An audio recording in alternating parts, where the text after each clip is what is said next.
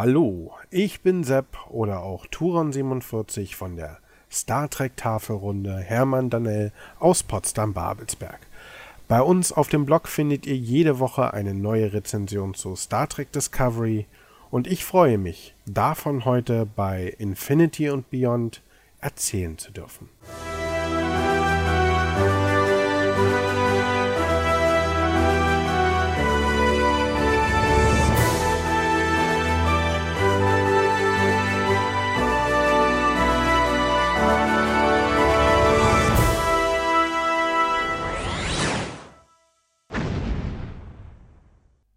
Ja, hello und Alaf und einen schönen St. Martinstag wünsche ich. Herzlich willkommen zu einer neuen Ausgabe von Infinity and Beyond, dem Podcast der Euderion Infinity. Ich bin's, der Basti und heute auch nicht alleine, denn wie immer ist mein treuer Gefährte dabei, der Tim. Moin, Tim. Ja, hallo Basti, genau, wir reden heute über das Thema Karneval. Was gibt's denn dazu zu sagen? ja, weil Karneval wir Berliner und Star Trek. Weil wir beide uns da als Berliner und äh, Brandenburger richtig gut auskennen. Genau. Äh, Nein, wir haben heute eigentlich nur ein großes Thema, nämlich unsere zurzeit Lieblingsserie. Jetzt musst du sagen, Tim, äh, ich meine ja, Lieblingsserie. äh, Discovery nämlich. Da sind ja jetzt schon äh, die ersten vier Folgen durch und äh, die wollen wir mal ein bisschen genauer beleuchten und mal anschauen, wo uns der rote Engel da so abgesetzt hat. Ähm, und das machen wir beide nicht alleine, denn wir haben den Sepp von der Tafelrunde dabei. Hallo Sepp. Hallo, Hallo, ihr Sepp. beiden, schön bei euch sein zu dürfen. Ah, und du hörst uns, das ist schön. ja, äh, endlich. Das Kompliment Ich meine, kann ja. ich nur zurückgeben. Genau. Ähm, ja, schön, dass du da bist. Ähm, wir sind heute hier komplett im Corona-Modus, äh, liebe Zuhörer. Also falls der Ton mal ein bisschen anders als gewohnt ist, äh, wir sitzen heute mal alle an unseren eigenen Rechnern. Äh, Quarantäne, Lockdown und äh, so. Das heißt, falls ihr euch da ein bisschen wundert, warum der Ton ein bisschen anders ist, daran liegt's. Ähm, ja, Tim. Du hörst mich. Basti? Gut, Was? weil du, du Ja, ja, warst, du ja, warst ja, gerade ja, nee, alles gut, ja, ja, ja, ich bin da. Wir gucken auf Discovery. Richtig. Wir gucken auf Discovery und wir wollen uns heute die ersten vier Folgen mal ein bisschen ähm, besprechen. Ich glaube, du wolltest auch noch äh, kurz einleiten, ähm, was den Inhalt dieser vier Folgen mit, äh, betrifft, damit die Leute auf dem Stand sind äh, und wir über alle, alle über das Gleiche reden. Genau, es gibt äh, ja einiges zu bereden. Äh, in den vier Folgen ist so ein bisschen was passiert. Und ähm, wir wollen die Folgen nicht komplett, äh, eins, äh, also komplett besprechen, sondern so einen kleinen Überblick geben. Ähm, und dann noch mal ein bisschen auf die Story eingehen. Uns äh, angucken, wo die Quarantäne, äh, die Quarantäne, sage ich schon, Corona ist voll im Kopf drin, die Charaktere ähm, so sind und äh, wie es denen so geht und ja, was für Fragen so offen sind. Und ich glaube, das gibt eine, einige. Oder Sepp? Ah, Bär, also ganzen Haufen. Ich glaube, an Fragen ist die Serie Discovery definitiv nicht arm. Dann wollen wir doch mal äh, voll reingehen. Äh, ich muss natürlich noch mal eine äh, Sache korrigieren aus unserer letzten Folge. Da hatte ich aus irgendeinem Grund gesagt, die neue Staffel hätte 16 Folgen. Hat sie natürlich nicht. Es sind nur 13. Ähm, Uh. vielleicht, vielleicht werden wir uns am Ende wünschen, dass sie doch noch mal ein paar Folgen mehr gehabt hätte. Sepp, wenn man jetzt mal so auf Discovery äh, zurückblickt, ähm, auf die Story, ähm, wie sind wir denn jetzt da gelandet, wo wir jetzt gelandet sind, Anfang der dritten Staffel? Kannst du das nochmal zusammenfassen? Nun, die Firewall der Discovery ist nicht so gut, wie es den Anschein macht, denn sie hat Sphärendaten auf die Festplatte bekommen und diese Sphärendaten sind relativ interessant für eine böse künstliche Intelligenz aus ihrer eigenen Zeit, die dieser habhaft werden möchte. Das Problem ist, dass die böse künstliche Intelligenz alles Leben auslöschen möchte, also muss die Discovery die Flucht nach vorne antreten, das heißt ins 32. Jahrhundert.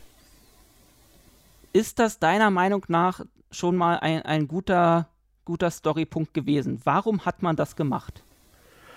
Nun, na, im Laufe von zwei Staffeln hat Discovery sich wirklich viel Mühe gegeben, das, was man an Verbindungen zum Kanon hat, wirklich auf brachiale Art und Weise zu kappen und in wirklich jedes Fettnäpfchen zu treten, das man überhaupt finden konnte.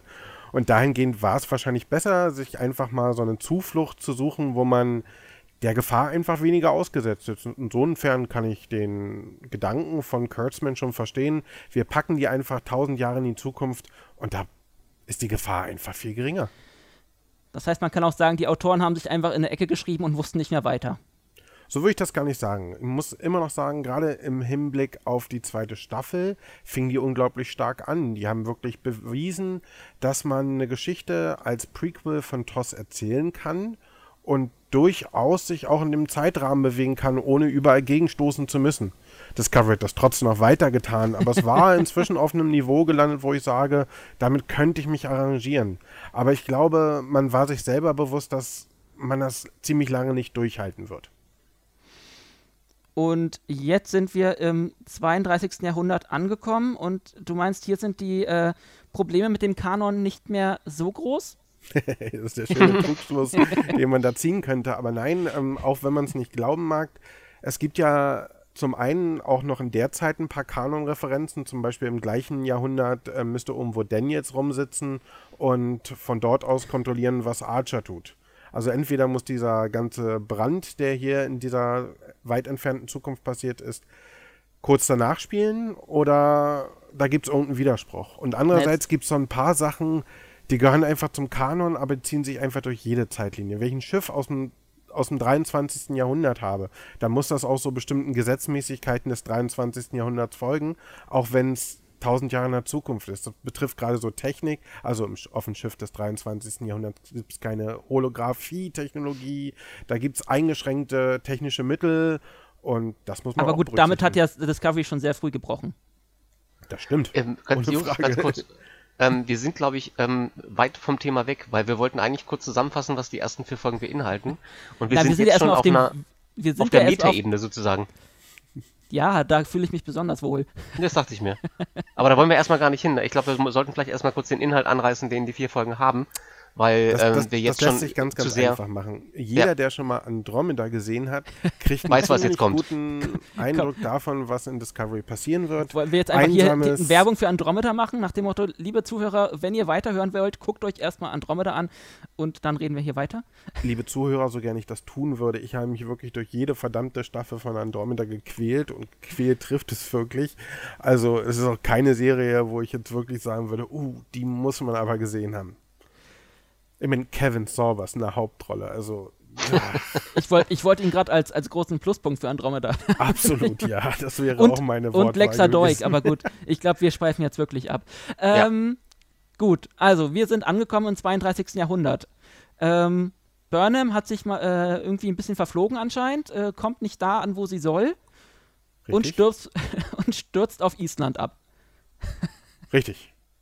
Ich meine, Island ist schön, da kann man schon mal abstürzen, aber sie muss jetzt in dieser neuen Zukunft erstmal herausfinden, was ist passiert, worum geht es hier, was sind die Parameter in dieser neuen Zukunft, woran muss ich mich langhangeln, um hier zu überleben.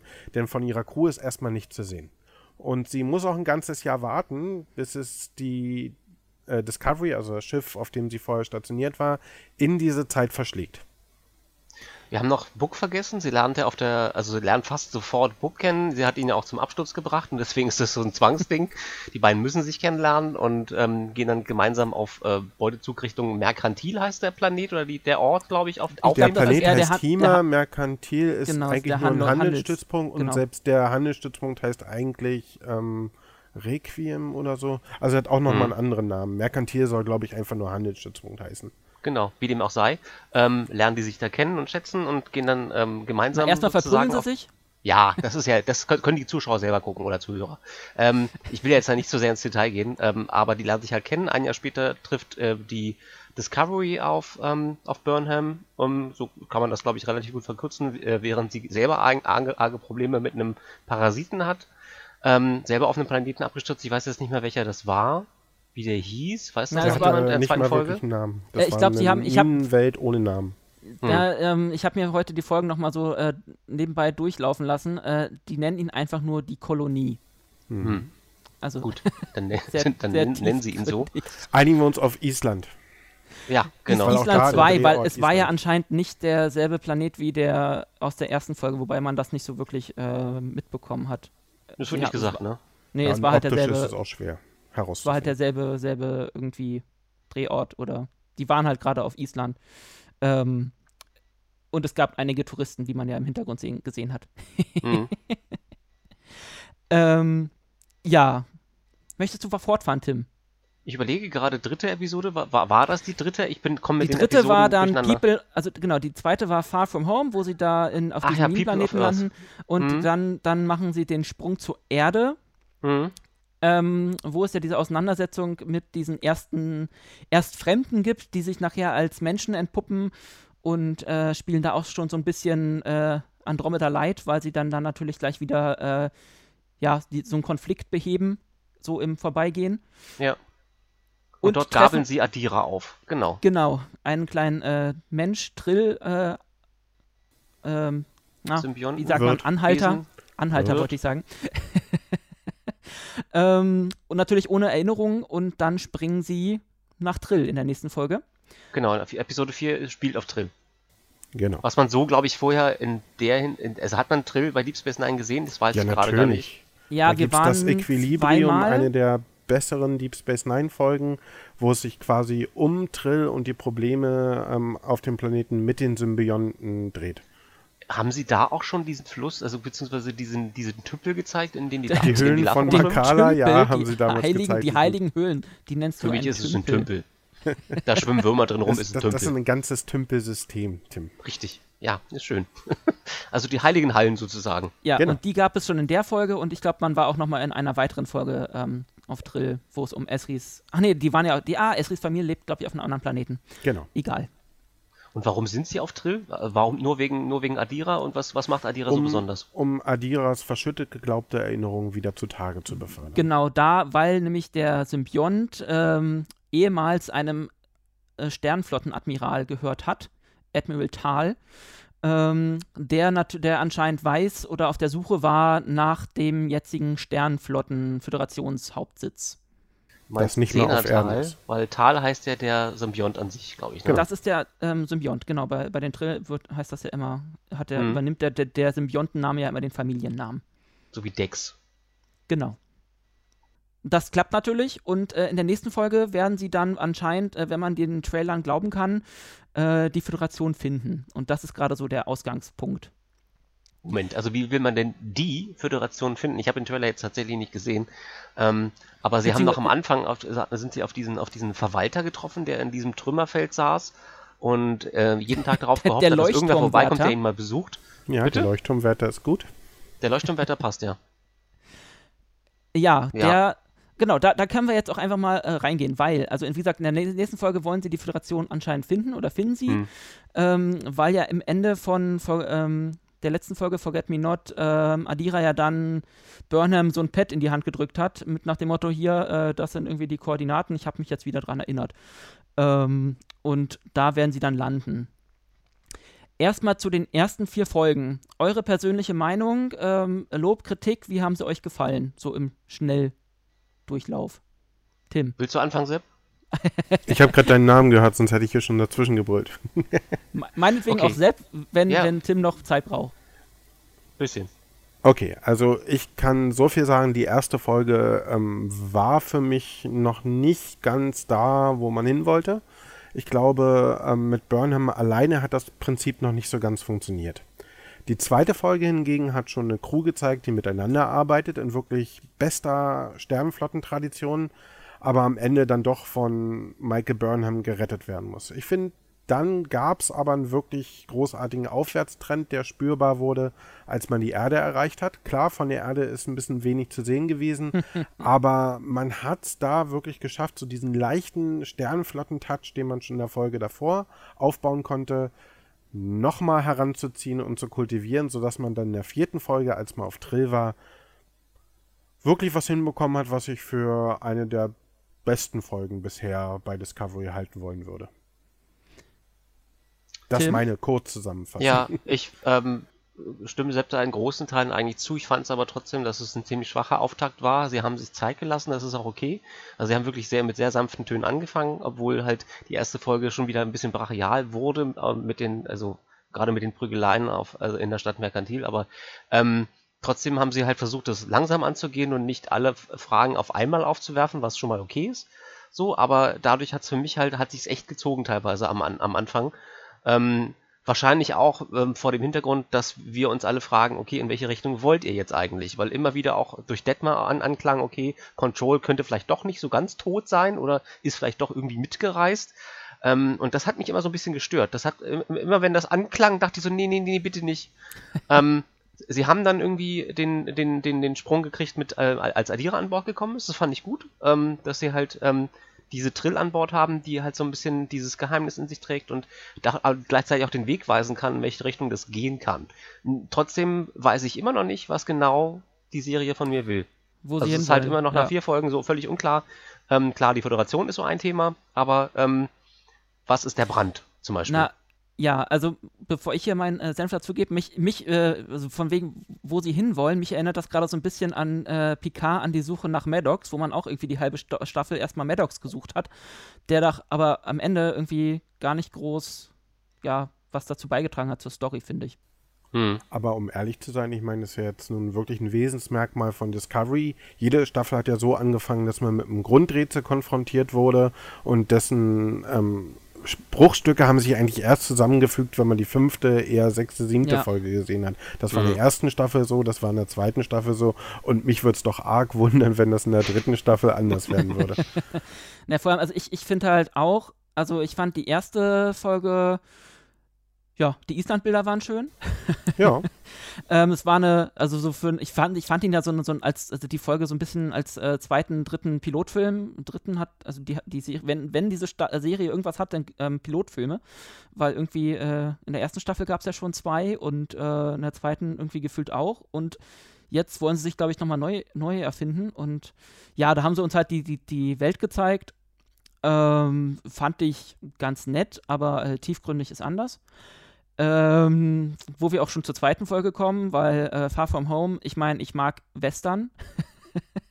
ich fand den Western-Stil ganz nett, ganz cool. Ähm, aber das war halt auch alles sehr eindimensional. Ähm, sei es jetzt der, dieser, dieser komische Bösewicht, der wirklich ähm, nur böse war und nichts anderes. Wo es nur noch gefehlt hat, dass er sich quasi nur den, den Schnurrbart noch gezwirbelt hätte. Oder halt das Problem, was eigentlich wieder so ein, so ein Problem ist, was sie sich nur irgendwo ähm, ja, hergeschrieben haben, um ein Problem zu haben. Ähm, das Problem in der zweiten Staffel war ja irgendwie dieses Gerät, was kaputt war, das ganz wichtig ist äh, für das Schiff, das äh, Kommunikationsgerät. Ähm, und wovon sie natürlich aus Versehen keine Ersatzteile haben. hm.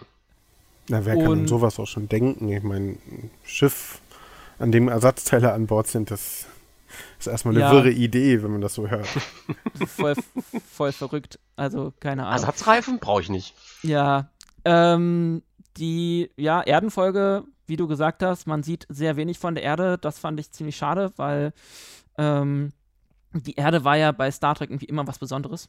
Ähm, und ich hätte einfach ein bisschen gerne ein bisschen mehr gesehen äh, über die politischen Hintergründe, was auf gerade unserer Erde ja irgendwie dann da gerade abgeht. Ähm, und ein gerne ein bisschen mehr, ich hätte gerne ein bisschen mehr gesehen als ein äh, Baum und ein Luftbild. Also das wäre irgendwie schon ganz schön gewesen. Und ich fand halt, ja, gerade da geht es schon wieder ein bisschen in Richtung Star Trek, weil sie ja anfangen, ein äh, bisschen, bisschen äh, Diploma Diplomaten zu spielen. Aber auch das fand ich im Grunde sehr eindimensional und habe da auch so ein paar Probleme mit der Situation. Also, weil in, der, in dieser Folge ging es ja darum, dass diese, keine Ahnung, diese Piraten, die da die Erde die ganze Zeit nerven, ja eigentlich nur Menschen sind, die von Titan kommen und irgendwie ein großes Problem hatten und ähm, die Erde davon nichts wusste. Und ich denke mir halt, Leute, ihr seid im selben Sonnensystem, im, irgendwie nochmal tausend Jahre in unserer Zukunft. Also wenn da niemand einen Radiosender hat, dann. Also ich frage mich auch, also Kommunikation ist doch eigentlich, also wo ist das Problem? Klar kann man sich irgendwie abschirmen, aber ich, das ist doch nur ein Schutzschild, der gegen, äh, gegen Phaser oder sowas sein sollte. Oder haben die sich einfach komplett abgeschirmt? Ich habe das in der Folge nicht ganz mitgeschnitten, ob die auch ähm, kommunikationstechnisch von außen weg gewesen sind. Und wenn nee. ja, wie versorgen sie sich?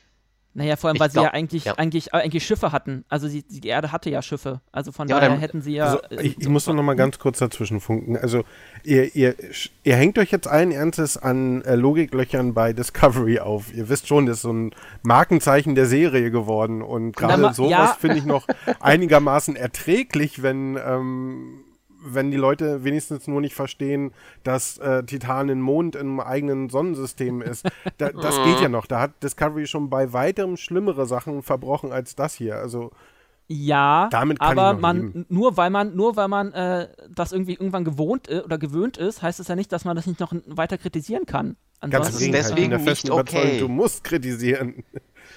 Aber Wie gesagt, im Vergleich zu den anderen Sachen, die Discovery bisher gemacht hat, würde ich sagen, ist das. Ja, aber sowas ist halt auch wieder so ein Punkt, der mich dann wieder ein bisschen äh, ärgert, weil es gibt andere Serien, die das, äh, die das Worldbuilding deutlich besser hinbekommen und dann sehe ich das halt bei Discovery ein bisschen kritischer und auch ein bisschen, ja, wie gesagt, also mein Lieblingswort im Moment bei Discovery ist einfach eindimensional. Man darf eigentlich nicht zu weit in die Materie vorstoßen mit seinen Gedanken, weil dann wird es nicht mehr, ist es nicht mehr schön. Einfach ich glaube, nur das sehen Problem und hinnehmen. liegt eher darin, dass ähm, Discovery von uns jetzt Woche für Woche eine Einzelfolge ähm, seziert wird. Dafür ist die Folge vielleicht prädestiniert, aber der Sinn der Sache ist eigentlich, dass du das hinter hintereinander wegguckst und am besten gar nicht drüber nachdenkst. Und wenn du das unter der Prämisse guckst, wie das auch viele Menschen, auch viele Fans durchaus tun, dann hat man damit weniger Probleme, als wir jetzt vielleicht gerade haben. Aber es gibt andere Serien, die kriegen das besser hin und die sind auch dazu ausgelegt, sie hintereinander wegzugucken. Ich guck, guck gerade The Expanse nochmal durch und Hm, die kriegen Wahl. das, ja, die kriegen das deutlich besser hin, das Sonnensystem. Okay, das spielt hauptsächlich im Sonnensystem. Richtig. Aber sie kriegen das Worldbuilding einfach deutlich glaubhafter und besser hin als Discovery und Star Trek. Und das ist gerade so ein bisschen traurig. Ich, ich denke, das Problem liegt einfach darin, dass die Autoren bei Discovery äh, das Universum, in dem ihre eigenen Geschichten spielen, nicht verstehen. Du musst nur mal darauf achten, wie, ähm, wie im Prinzip auswechselbar die Begriffe Föderation und ähm, Sternenflotte schon seit der zweiten Staffel eigentlich Ja, sind. das stimmt. Ich glaube, es gibt kein Verständnis für ähm, die Organisation, aber auch für die Technik, ähm, die damit verbunden ist. Da, das haben die Autoren gar nicht so verstanden. Ich denke, das, was Discovery wirklich fehlt, wäre jemand, der ähm, alle Drehbücher nochmal darauf kontrolliert, ähm, passt das in dieses Universum? Sind die und die Bemerkungen, die ich gerade mache, wirklich ähm, angemessen oder widerspricht nicht irgendwas im größeren Kanon dem, was wir hier gerade versuchen auf die Beine zu stellen? Darf ich, Das- darf ich an dieser Stelle nochmal äh, meine Lieblingsfrage stellen? Was macht eigentlich Kirsten Bayer? Kirsten Bayer ähm, macht War Picard. sie nicht die große, war sie nicht die große äh, Kanonfee? War sie nicht Ähm, dazu eigentlich da mal da? halt, ich möchte mal sagen, das ist die Frau, die eine Gedankenverschmelzung eines Androiden mit, ähm, mit einem Menschen bei Picard zu verantworten hat. Ich, ich habe mit der guten Frau mal gesprochen, als äh, sie bei der Picard-Premiere Hm. Da war. Ich mag sie auch sehr, aber sie hat mir quasi ins Gesicht gesagt, dass man ähm, den Mut haben muss, den Kanon ähm, zum Wohle der Story äh, auch zu beugen. Und dass das im Bereich des Möglichen sein darf. Und ich Das glaube, ist die. Ausrede für alles. das ist eine perfekte Ausrede, aber nicht nur das. Ich glaube, ähm, da liegt auch das Problem, dass gerade viele Altfans damit haben. Man braucht, um mit, mit den Kanon wirklich gut jonglieren zu können, wirklich ein fundiertes Hintergrundwissen. Das hat Kirsten Bayer bis zu einem bestimmten Grad, aber ich glaube, ihr ist einfach die, der Wert dieses Kanons für die Franchise nicht völlig bewusst. Und wieso kriegt das dann, ich meine, gut, jetzt gehen wir total in die Metaebene, aber warum kriegt das dann Lower Decks besser hin mit Mike McMahon als äh, Discovery? Weil der von der Serie einfach mehr Ahnung hat. Ich meine, Punkt aus Ende. Brauchen wir nicht drüber diskutieren. Das What merkt Tim man said. einfach an den vielen Anspielungen. Ja, Bitte? definitiv. Also da ist- pflichte ich Tim absolut bei. Mike McMahon ist einfach jemand, der eine ganz, ganz ein, andere Einsicht in Star Trek hat. Aber ich muss, ein, ich kann da jetzt auch nicht völlig zustimmen, weil auch bei Lower Decks findet man solche Momente, wo der Kanon zum Wohle der Handlung gebrochen und gebeugt wird. Und auch bei Mhm. Picard. Ich glaube, das ist einfach eine Realität, mit der wir uns als Fan langsam abfinden müssen, weil ich glaube nicht, dass sich da wirklich groß was ändern wird. Ja, also ich finde halt, ich finde es halt irgendwie traurig und ich lasse das irgendwie auch immer nur so semi gelten, weil ich meine, ich mag keine großen Vergleiche mit anderen Serien, aber ich sag immer wieder, bei Star Wars geht das im Moment anders. Die schaffen das Äh, Bei The super. Mandalorian ja, in den Filmen überhaupt nicht. Da haut Die, Filme, hin die, die Filme erwähne ich ja gar nicht. Ich, ja, ich gehe äh, gerade. du kannst ja nicht, du kannst ja nicht Du wie hast Star Wars Discovery gesagt, auch. umfasst sowohl die Filme als, als auch die, der Mandalorian zum Beispiel. Ich meine, du Wir machst reden, hier gerade genau über, wir reden gerade über Serien. Also ich, äh, Du machst jetzt genau das, was Discovery ja auch macht. Du pickst dir die Rosinen raus Ja, und vergisst den ganzen Rest. genau das ist ja der Fehler am ganzen System. Du hast einen riesengroßen Kanon, den du beachten musst, weil sonst steigen dir die Fans aufs Dach. Aber es gibt halt genug Fans da draußen, denen das auch völlig egal ist. Und ich will, will mir nicht anmaßen zu sagen, dass das keine Fans sind. Eben, das wäre Schwachsinn. Ja, ich meine, ich bin jetzt auch nicht der, der große Verfechter, der jetzt irgendwelche kleinen, sich an Details im Kanon aufhängt, aber. Ich schon. ich schon. aber bei Discovery geht es dann teilweise nicht mehr, mehr um Details. Also. Nein, also ganz ehrlich. Ich finde ja schon, ich finde ja schon gut, dass sie jetzt, äh, weil ich nämlich die letzte, die, die Trill-Folge noch nicht erwähnt habe, ich finde ja schon gut, dass sie erwähnt haben, ähm, dass Burnham nicht wusste, dass die Trill Symbionten haben. Also, dass sie das zeitlich auf die Kette bekommen haben. Ähm, ja. Ohne Frage. Das, also jetzt mal, also ich glaube für uns, wenn wir, wenn wir drüber nachdenken, ist das jetzt nicht sonderlich schwer, das raus auszumachen, aber ich frage mich dann, ähm, warum sie sich nicht ein paar Fans, also wirklich Hardcore-Fans dazu holen, die sagen, nein, das können wir so nicht machen. Ich glaube, weil die einfach Angst haben, dass ihr gesamtes Konzept dann den Bach runtergeht. Das, das ist so glaub, mein Eindruck. Und ich muss nochmal zu den Trill ergänzen. Ähm, wir haben ja vorhin das Equilibrium angesprochen. In der Folge geht es ja explizit darum, dass die Trill deutlich mehr Wörter haben als ja. Symbionten. In der Folge der vierten jetzt äh, wird ganz offen davon gesprochen, dass es nicht genug Wörter gibt.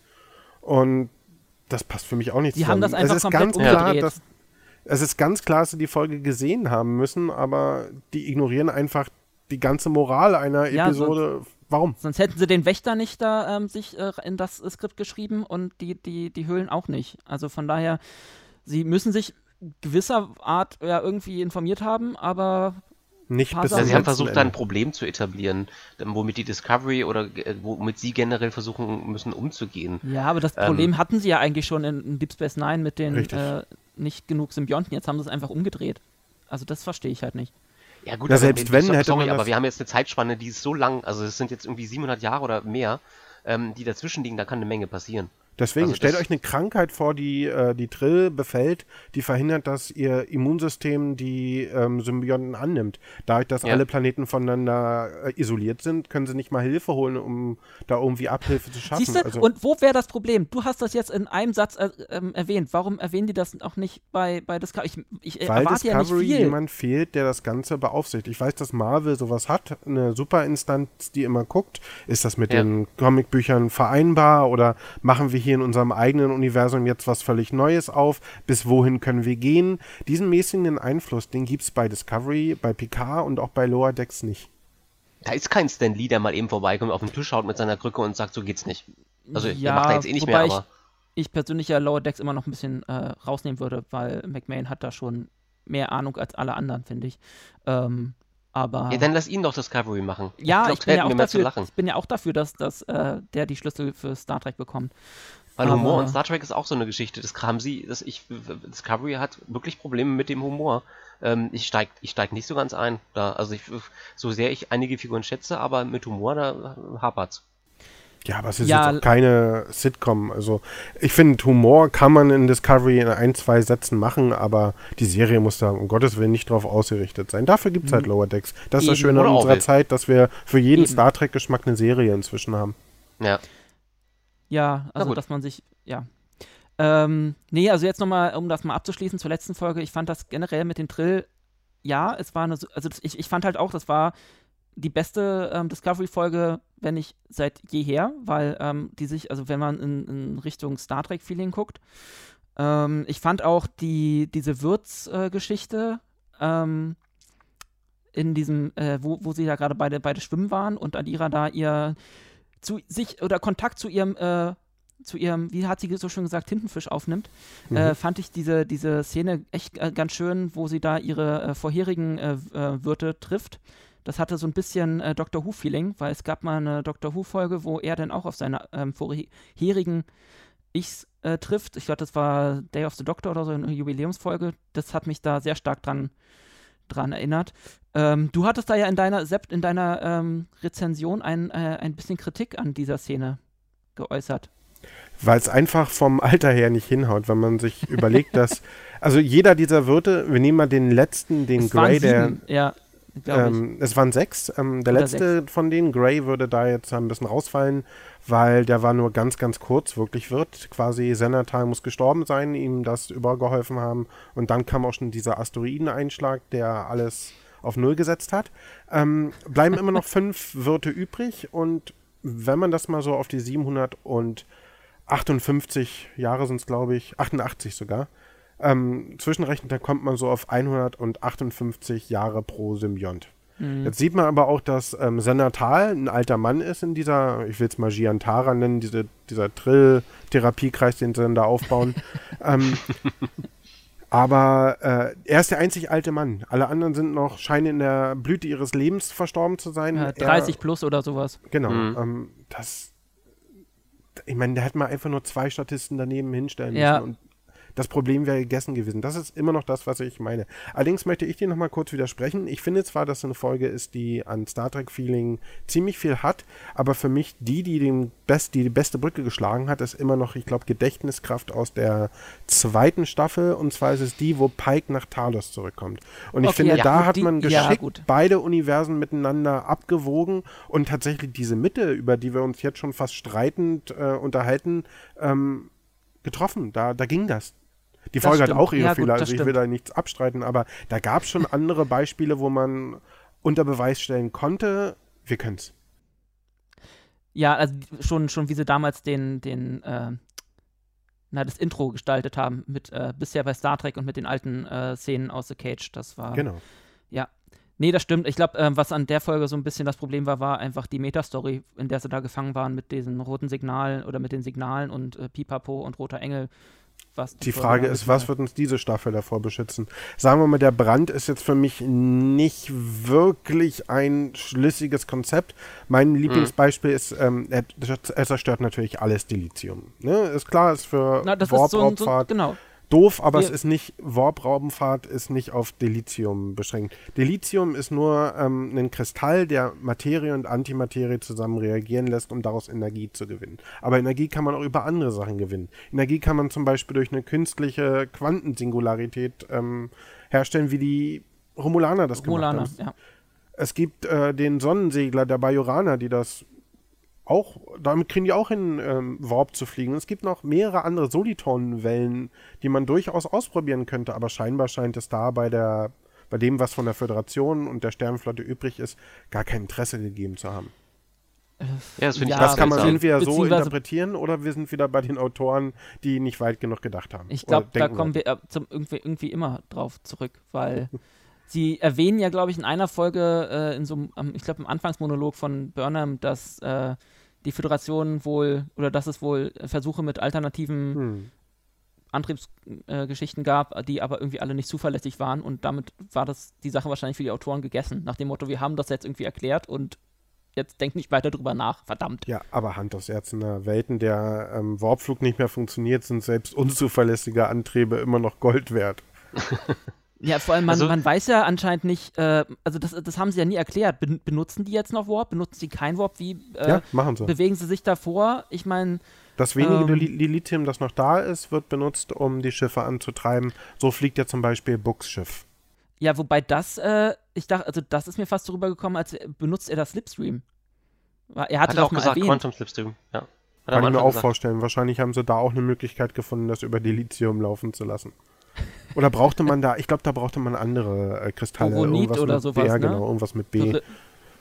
Aber wir können, wir können das Thema ja mal einfach aufgreifen, weil genau. ähm, je, also je größer die Autoren etwas zu Klump hauen, desto mehr Probleme bekommen sie damit. Habe ich, ist so mein Eindruck. Da also ähm, je, je galaktischer diese Geschichte wird, desto mehr Fehler schleichen sich da ein. Und sie hätten, glaube ich, also vielleicht hätten sie das einfach kleinteiliger machen müssen, weil du hast bei einzelnen Episoden bei TNG oder DS9 so nie das Problem, dass sie halt ähm, die, die große Weltgeschichte tangieren. Es gibt diese eine schöne ähm, TNG-Episode, wo, ähm, wo es dann am Ende heißt, wir dürfen nur noch in bestimmten Regionen Warp Faktor 5 fliegen. Hm. Und äh, fand ich ein sehr schönes Umweltthema, aber äh, sie haben dann auch, äh, das ist später aufgegriffen worden wieder. Und das fand ich eigentlich gut, dass man sich darauf berufen hat und gesagt hat, so, naja, nur in Notfällen müssen wir halt mehr als Warp, können wir halt mehr als Warp 5 fliegen. Du, du sagst, und, dass man es ähm, wieder aufgegriffen hätte, Tim, aber das Problem ist eher, dass man es still und heimlich unter den Tisch hat fallen lassen. Es wurden noch ja, zwei, drei Folgen klar, erwähnt. Es, es, gab später diese Reminiszenz daran, sicher klar. Also es ist halt nicht mehr so in Erscheinung getreten. Richtig, und ich glaube, da steckt da auch eine gewisse Absicht hinter. Und ich glaube, bei TNG hat man anders als bei Discovery erkannt, wenn ich zu viele Abkürzungen nehme, wenn ich zu Ja. vieles ähm, erfinde, was in dem Universum ähm, den Gesetzmäßigkeiten widerspricht, dann Ja. reite ich mich selber in die Scheiße. Aber wenn ich das nur macht Discovery eine, nur. wenn ich eine Staffel mit 15 Folgen maximal produziere, dann hat das auch nicht wirklich viel Konsequenzen. Zumal ich dann, wenn ich 1000 Jahre in die Zukunft reise, verbrannte Erde hinterlasse, dann tangiert mich das ja nicht mehr. Ja, aber ich meine, selbst in der Zukunft äh, wird ein Fettchen nach dem anderen bedient. Ich wollte gerade sagen, ich finde ja das Ironische, dass sie jetzt extra den, den Sprung tausend Jahre in die Zukunft gemacht haben und trotzdem mit, den kan mit dem Kanon nicht klarkommen. Weil es immer noch dieselben Schreiber sind, die, wie ich vorhin schon versucht habe zu, auszuführen, die dieses Star Trek-Universum nicht wirklich verstehen. Hm. Damit wäre eigentlich alles gesagt, würde ich sagen. Nein, ich, ich möchte jetzt vielleicht auch einfach mal ansagen, dass ich ähm, tatsächlich auch positive Sachen an Discovery sehe. Für mich ist die kreativste Star Trek-Serie seit Discovery. Ah, halt Discovery. ja. Es ist die äh, kreativste Star Trek-Serie seit Deep Space Nine. Weil TOS war ganz klar eine Eigenmarke, TNG war an TOS angelegt, aber hat einen völlig eigenen Flair gehabt. Deep Space Nine war an TNG angelegt, aber hat einen ganz eigenen Flair gehabt. Voyager war eine Kopie von TNG. Enterprise war dasselbe Prinzip zu Tode gelaufen. Und Discovery, so, so doof man das vielleicht findet, dass sie sich in Widersprüche ähm, verwickeln, hat schon was Eigenes auf die Beine gestellt. Ja, also auch alle, äh, schon mal vom Stil her, der ja aber auch vielen nicht, nicht äh, gefällt. Aber ja, sie haben es auf jeden Fall versucht, was Ja, aber den Neues Stil kann man, also kannst du ja herrlich streiten. Ich meine, das beste Beispiel sind die Klingonen, über die sich das gesamte Franchise aufgeregt hat. Ja, deswegen werden Aber wir ich die glaube, jetzt das auch ist erstmal einfach- nicht mehr sehen. Ja, das ist Deswegen, aber einfach die- auch ein Produktionsprozess, der Und stattfindet. ich möchte, meine, auch da, ja nicht, ich möchte auch gerade bei den Klingonen einwerfen, damals hat man auf die Fans gehört. Klingonen haben ihr Aussehen in der zweiten Staffel geändert. Kalber, dessen Tod so Ja. kritisiert wurde, ist zurückgekommen. Und die Holodeck-Kommunikation, die wirklich jeder Fan ähm, bemängelt hat, ähm, die wurde heimlich still und leise aufgegeben. Ja, Wenn du nicht dir ganz. halt- also Ja, jetzt bei den. Drill äh, kommt der wieder, kommt sie wieder vor. Ja, wenn du dir die logisch. TOS-Klingonen anguckst, dann möchtest du die eigentlich so in der Form nicht nochmal haben. Ja, natürlich. Also das nicht. kannst du, kannst du keinem Fan verkaufen, dass die, dass die so aussehen. Dass das Nein. eine andere Spezies sein soll. Da können wir jetzt wieder ganz zum Urschleim zurückkehren und sagen, vielleicht war es ein Fehler, ähm, Discovery kurz vor TOS anzusetzen. Aber auch Ja, hier möchte ich nochmal War ein einmerken, Fehler. damals war es noch Brian Fuller, der hatte ganz andere Ideen. Länger, Ja. mehr als eine Staffel Discovery in dem Format sollte es nicht geben. Es Mhm. sollte so eher anthologiemäßig sein. Wir gucken mal eine Staffel kurz vor, ähm, vor Kirk, dann gucken wir mal eine Staffel so um Picard rum, dann mal 3000 Jahre in der Zukunft. Das war die ursprüngliche Idee dahinter. Dass Discovery jetzt in der dritten Staffel doch geschafft hat, ähm, so ein eigenes Gepräge aufzubauen, das ist durchaus eine Leistung. Ich meine, klar, es ist ein Teenager. nicht, nicht ganz freiwillig. Also ohne Frage. Es, ja. Aber es hat einen eigenen Charakter. Der ist irgendwo so ein so einer Teenager. Wir müssen über Gefühle reden. Zwischenmenschliche Beziehungen sind ganz wichtig. Hier mein erstes Mal muss ich äh, vor dem Fernsehbildschirm ähm, drängen. Ich mag damit als 40-jähriger Mann nichts anfangen zu wissen, aber warum nicht? Wenn es ein Teenager toll findet und ähm, seine Gefühlswelt da repräsentiert sieht, dann hat es eine Daseinsberechtigung. Ja. Ja, also lasst mal äh, jetzt ein bisschen auf äh, ein paar offene Fragen eingehen. Los. Ähm, weil da, da gibt es ja äh, da viele, glaube ich. Ähm, den Burn hatten wir jetzt gerade schon mal angesprochen. Ähm, meint ihr, wir kriegen da nochmal eine genaue Erklärung, was das eigentlich äh, war, wer den verursacht hat und äh, ob er natürlich oder nicht natürlich war? Also ich vermute mal, ähm, wie wir Discovery kennen, wird der nicht natürlichen Ursprungs sein. Das wird irgendjemand verursacht haben. Die Frage ist halt nur wer und wer hat ein Interesse daran. Das ist halt noch nicht so ganz klar. Das kann halt wahrscheinlich oder soll noch nicht so ganz klar sein. Ich glaube, nach dem, was Discovery uns bisher gelehrt hat, ist er ganz klar, wie Tim schon gesagt hat, nicht natürlichen Ursprungs und wird von Burnham wieder rückgängig gemacht. ja, wie Bist du sollte dir- es anders sein? Bist du dir da sicher, dass wir am Ende, je nachdem, wie lange sie das jetzt äh, durchziehen, am Ende äh, quasi so aufwachen, es war alles nur ein Traum und wie bei Ein Jahr Hölle am Ende steht dann wieder Tag 1 da und alles ist gut? Du meinst so ein Dallas-Traum, ja? Ähm, wäre rein Ja. prinzipiell denkbar. Ich denke aber eher, dass, ähm, dass Burnham den Tag auf andere Weise retten wird und in dieser Zukunft jetzt der Parademensch für, für alle anderen Mitglieder der Spezies sein wird. Ich. Ja, aber das ist doch lame. Also ganz ehrlich, es ist der, wäre dann das dritte Mal, dass sie das tut? Ja, aber die Und Anzeigen kannst sind du bisher kannst du die nicht Serie so, auch gleich dass Burnham man nennen. von dieser Monoperspektive, die sich auf Burnham ausgerichtet hat, in irgendeiner Form abgehen würde. Das hat die Pilotfolge dieser dritten Staffel, ich will sie mal so nennen, wie Basti es vorhin getan hat, ähm, eindeutig gezeigt. Wir haben hier einen Fokus, der ist auf Burnham. In der zweiten Folge sieht man ganz klar einen Fokus auf die Crew und in den letzten paar Sekunden wirft man nochmal Burnham rein, die die ganze Crew rettet, weil Ja. die schafft das alleine ja sowieso nicht. Um zu In erinnern, der- wer hier eigentlich der Hauptcharakter ist. Ganz genau. In der Menschenfolge, wer rettet den Tag? Zwar mit Hilfe, aber wer rettet den Tag? Michael Burnham. Burnham. In der letzten Folge, die haben sich ein Bein ausgerissen, um Michael Burnham irgendwie prominent in dieser Handlung ähm, unterzubringen, obwohl das nicht wirklich Sinn ergeben hat. Ja, aber wirklich. wenn du einmal, ich würde es tatsächlich auch unglaubwürdig finden, wenn man jetzt plötzlich von diesem Michael Burnham-Zentrismus absehen würde. Weil Ja, das ist ein Stilmittel genau. dieser Serie und hast So du war die Scheiße halt am einfach von Fuß, dann musst du Anfang die an- nicht mal versuchen abzukratzen, das macht die Sache sowieso nicht. Ja, besser. Konsequenz heißt Ja. doch, Holzwege zu Ende zu gehen. Ja, ohne Frage. Ja, und das war ja von Anfang an, die Serie war von Anfang an so ausgelegt, dass es einfach eine, ja, eine zentrale Hauptfigur geben soll. Dass Was das jetzt, auch, was auch ein Alleinstellungsmerkmal ist. So Ja. was hatten wir in der Form bisher nicht. Und selbst Lower Decks ist eine andere ähm, Richtung eingeschlagen als Discovery. Ja. Ja. Kann es denn sein, dass der Burn eigentlich von äh, Burnhams Mutter verursacht wurde? Weil Das- die scheint ja irgendwie verschwunden zu sein. Auf Terra Lysium hat man ja nie was von ihr gehört. Das war auch meine Theorie, muss ich zugeben. Dass es wieder äh, doch was mit einer Burnham zu tun hat. Der Burn. Das Sie muss ja eigenartig. irgendwo in dieser Zukunft sein. Kontaktaufnahmen waren bisher nicht erfolgreich. Also ich finde den Kniff, dass es die Mutter war, gerade nach dem, was wir in der zweiten Staffel alles mitbekommen durften, gar nicht so abwegig. Ich meine, ich, ich bereue es jetzt schon, aber wäre das nicht zu offensichtlich? Nach einem Lorca, der aus dem Spiegeluniversum kam, einem Ersteiler, der in Wirklichkeit äh, Vog war, ähm, äh, einem Michael Burnham, die am Schluss doch der rote Engel ist. Also, ach, Also Jetzt- bleiben jetzt- Sie uns damit treu. dass man die Serie nicht ausrechenbar finden kann, das wäre jetzt ein Vorwurf, den ich Discovery jetzt nicht unbedingt machen will. sie haben ab und zu, das muss man ihnen zugutehalten, Momente, wo sie mich wirklich überraschen, wo ähm, sie abseits davon ähm, wirklich tolle Sachen hinkriegen. Zum Beispiel diesen Ausflug zum Kloster Boret noch kurz vor Staffelende hätte ich jetzt nicht erwartet, weil ich dachte, okay, jetzt bringen sie mal die Handlung voran. Mhm. Aber das haben sie gemacht und da haben sie durchaus auch ihre Momente. Ja, der Pike-Moment war, fand ich, den fand ich schon großartig und auch Und war noch mal ein schöner- ist. Abschluss des Pike Ja. Ja. Ähm, ja, dann äh, lassen wir uns da mal überraschen. Ähm, glaubt ihr oder du, Sepp, dass es irgendwann eine Meta-Handlung mit Picard geben wird?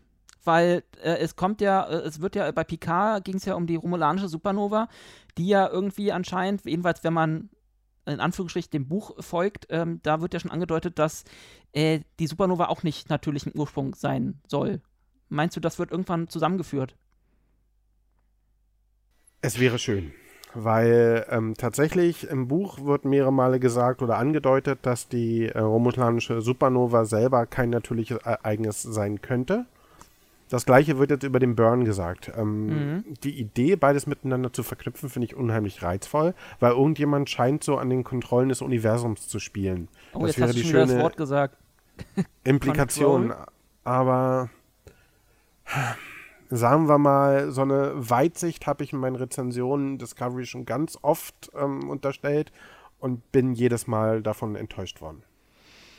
Also ich persönlich fände es, glaube ich, nicht so schön, wenn die beiden Ereignisse irgendwie zusammenspielen. Und ich glaube, es hilft den beiden Serien auch nicht, wenn ähm, die Figuren sich treffen würden oder das tatsächlich irgendwas miteinander zu tun hat. Ja, ich, es glaub, muss da ja man beiden Serien die, die, die, Da muss ich Tim Ja, jetzt recht geben, wenn die Un Figuren sich treffen würden, das würde an der Glaubwürdigkeit zu arg zerren.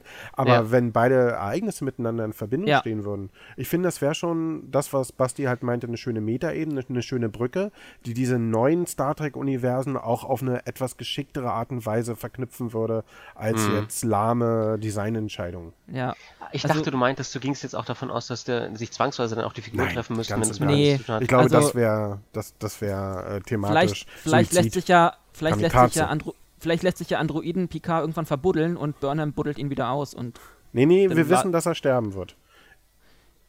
ja, aber vielleicht kriegt er einen neuen Körper und ist dann ein neuer Schauspieler in der Zukunft. Oder Noch einen neuen. Körper? Ich meine, Datas, Datas Kopf lag auch mal ein paar hundert Jahre in der Höhle und wurde dann wieder rangeschraubt. Also, Hm, das stimmt. oh Gott, ich bringe die Autoren hier noch auf Ideen. Nee, lass mal. ähm, nee, aber ich, ich fände die Idee eigentlich auch nicht so verkehrt. Also, wie gesagt, es würde der Welt wieder, dem Universum ein bisschen mehr Größe verleihen und Tiefgang. Ist halt die Frage, in welche Richtung sie gehen. Ob sie dann wirklich, ähm, ja, bei Picard haben wir ja mal kurz zum Ende diese, ähm, diese Maschinenwesen da durch dieses äh, Portal winken sehen, ob die im Grunde nachher dafür verantwortlich sind.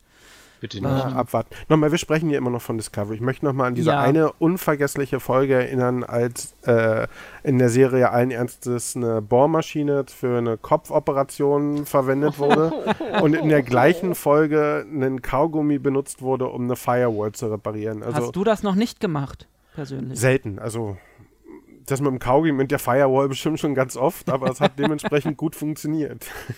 Sepp, der Hackerkönig. Ich sag dir. Äh, ja, also ähm, mal schauen, ähm, wo sie da mit uns hingehen. Wie, wie ist denn äh, gerade das, das nächste große Fragezeichen in der Serie?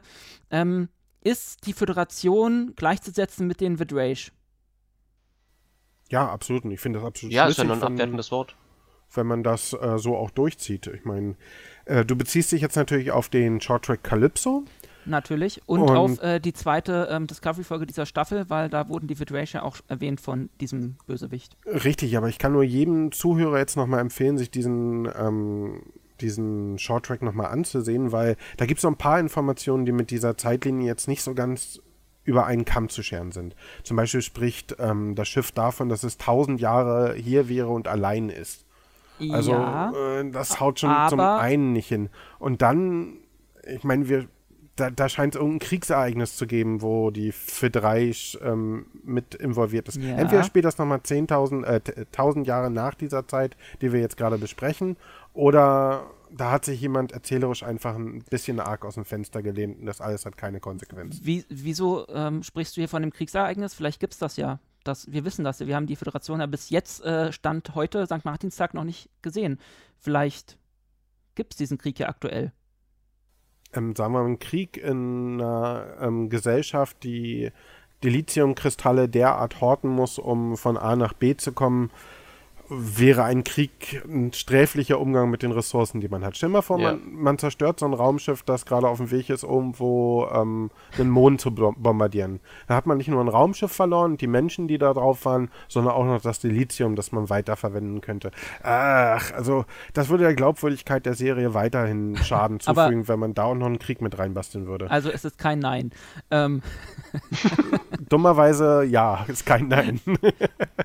vor allem gehen wir denn davon aus, dass die Föderation gut oder schlecht ist? Also ich gehe einfach mal davon aus, dass sie, dass die Vidrage hier ähm, nicht das sind, wofür wir sie dann halten werden oder dass nicht alles gut ist im Paradies, wenn sie sie denn finden, weil dann wäre ja irgendwie die äh, Staffel schon wieder zu Ende, finde ich. Also ich finde, dramaturgisch wäre das der größte Aufhänger, wenn die Föderation sich dann einfach als die, keine Ahnung, der große Bösewicht entpuppt. Das ist eine Es gute wäre Idee ja nur konsequent. Aufhänger, aber ich finde, das haben wir schon mal gehabt. Erinnert euch an die Vulkanier bei Enterprise, die nicht ganz genau das waren, was alle Fans erwartet haben. Im Prinzip Ja. wäre das auch wieder nur eine Kopie von ähm, einem althergebrachten Thema. Aber ich gebe dir recht, dramatisch äh, oder dramaturgisch gesehen wäre alles andere als die Föderation ähm, unkooperativ darzustellen, vergebene ähm, Drehbuchseite. Ja, es wäre ja auch noch konsequent, weil sie bei PK ja permanent andeuten, dass die Föderation mit sich selbst ein Problem hat. Eben. Und das ist ja nicht nach tausend Jahren aus dem, aus dem, aus dem Weg oder so, sondern die Hm. Föderation wird immer noch von Individuen, Menschen, anderen Lebewesen geführt und äh, Menschen haben an sich äh, Probleme mit Macht.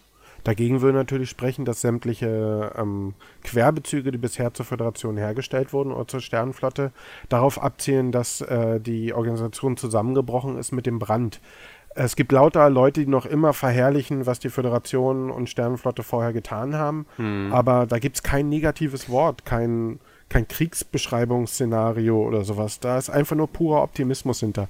Da wäre wieder Naja, so das ist eine... dann, ist, dann die, ist dann die Frage, ähm, ob denn die, die sich für die Sternenflotte ausgeben, wirklich Sternenflottenangehörige sind. Oder ob die Sternenflotte gleichzusetzen ist mit der Föderation. Also die Autoren machen da jetzt keinen Unterschied. Aber ja, vielleicht ähm, machen sie den ja dann ab der nächsten Folge, oder? das, das wäre sehr, sehr löblich. Aber ähm, ich habe in einem Kommentar mal gelesen, hat ein Amerikaner beschrieben, warum dieser Brand noch immer so große Auswirkungen hat. Wäre ja unsinnig, weil für ihn haben jetzt die Ereignisse der ähm, des amerikanischen Bürgerkrieges auch keine wirklichen Konsequenzen für sein Leben. Das ist einfach mal 100 Jahre her und er würde jetzt ein Düvel tun und sagen, oh, ich bin aber ähm, noch immer ein Südstaaten-Anhänger oder sowas. Dummerweise wissen wir alle, das gibt's auch in den USA. Also ein Land, was gerade, wo, wo gerade knapp die Hälfte immer noch Trump gewählt hat. Äh ja, also natürlich haben die immer noch ein Problem damit. Ja. Ohne Frage, ja. Und deshalb finde ich schon, es hat alles seine erzählerische Berechtigung, aber ja. wie gesagt, ich würde ich würde als Drehbuchautor nicht darauf verzichten, die Föderation schon in, in einen Zustand zu versetzen, der einer gewissen Rettung bedarf. Das heißt, wenn Burnham hier nicht scheiden und walten kann, dann gräbst ja. du eigentlich der Show, wie sie funktioniert, das Wasser ab. Und deshalb kann ich mir nicht vorstellen, dass sie mit offenen Armen empfangen worden, äh, werden ja. wird. Die Idealistin Burnham muss ja was zu tun bekommen. Richtig. Und was zu kritisieren bekommen. Und was zu retten bekommen. Ja, auf jeden Fall. Ähm, und wenn es nur ihre Mutter ist. ähm, was heißt nur? aber egal. Ähm, du hast, wir hatten gerade schon mal äh, Calypso angesprochen. Du meinst, das ist nicht direkt mit der aktuellen Zeitlinie über einen Kamm zu scheren. Richtig. Möchtest du das weiter ausführen? Weil wir hatten jetzt ja in der letzten Folge zum ersten Mal, haben ja die Autoren wirklich Bezug auf, oder was halt nach dem äh, Wort with Rage in, irgendwie am Anfang der Staffel haben sie jetzt ja mit äh, dem Schiffscomputer zum ersten Mal wirklich Bezug auf Calypso genommen. Richtig, wir, wir erleben hier ein Schiff, das ähm, quasi im Weltall herumschwebt, das von seiner Besatzung verlassen worden ist und das seit tausend Jahren. Also ich, ich muss zugeben, da ist jetzt wenig Spielraum, wo ich da ähm, wirklich einen direkten Bezug herstellen könnte, außer dass die Intelligenz, die dort ähm, von Kraft heißt da, glaube ich, fortgefunden wird, sich jetzt schon ähm, entwickelt. Da ist, glaube ich, noch zu viel Zeit zwischen, bis man sich dahin entwickeln kann. Ich sehe noch nicht so einen unmittelbaren Anknüpfungspunkt, wo ich aufschreien müsste, hu, der, wäre der es, ist es. Wäre Echt, es, ist es eine hm? Kopie? Tim, ja? Entschuldigung, vielleicht ist es eine Kopie der Discovery oder so? Das, das wäre ein spannendes Thema, dass ähm, diese Staffel, wenn ich die nächste, ich tippe eher die nächste, beantworten müsste. Aber ja, ich möchte auch nochmal daran erinnern, dass eine der spannendsten Sachen an ähm, Saru damals war die Herkunft, die er hatte. Dieser mhm. Planet, mhm. wo er äh, zu den Beutetieren gehört und wo oh, böse Prädatoren, wie es da in der deutschen Synchro hieß, statt Jäger ähm, die armen ähm, Kelpianer jagen würden. Und dann haben wir eine Folge in der zweiten Staffel, wo das alles aufgelöst wird und ein Thema, wo man sich wirklich zwei Staffeln lang bequem Zeit nehmen könnte, wird man einfach in einer halben Stunde mhm. wirklich herzlos und moralarm abgehakt. Also meine Befürchtung wäre, vielleicht kriegen sie die Kurve noch, aber der Shorttrack, von dem ich sprach, der könnte darunter eher Leid tragen, als dass da wirklich eine Vorlage geschickt genutzt wird. Ich, ich bin halt auch gespannt, wie sie das, dieses 1000-Jahre-Thema angehen oder ob sie das einfach äh, irgendwie auch äh, über, über einen Kamm scheren oder einfach ignorieren.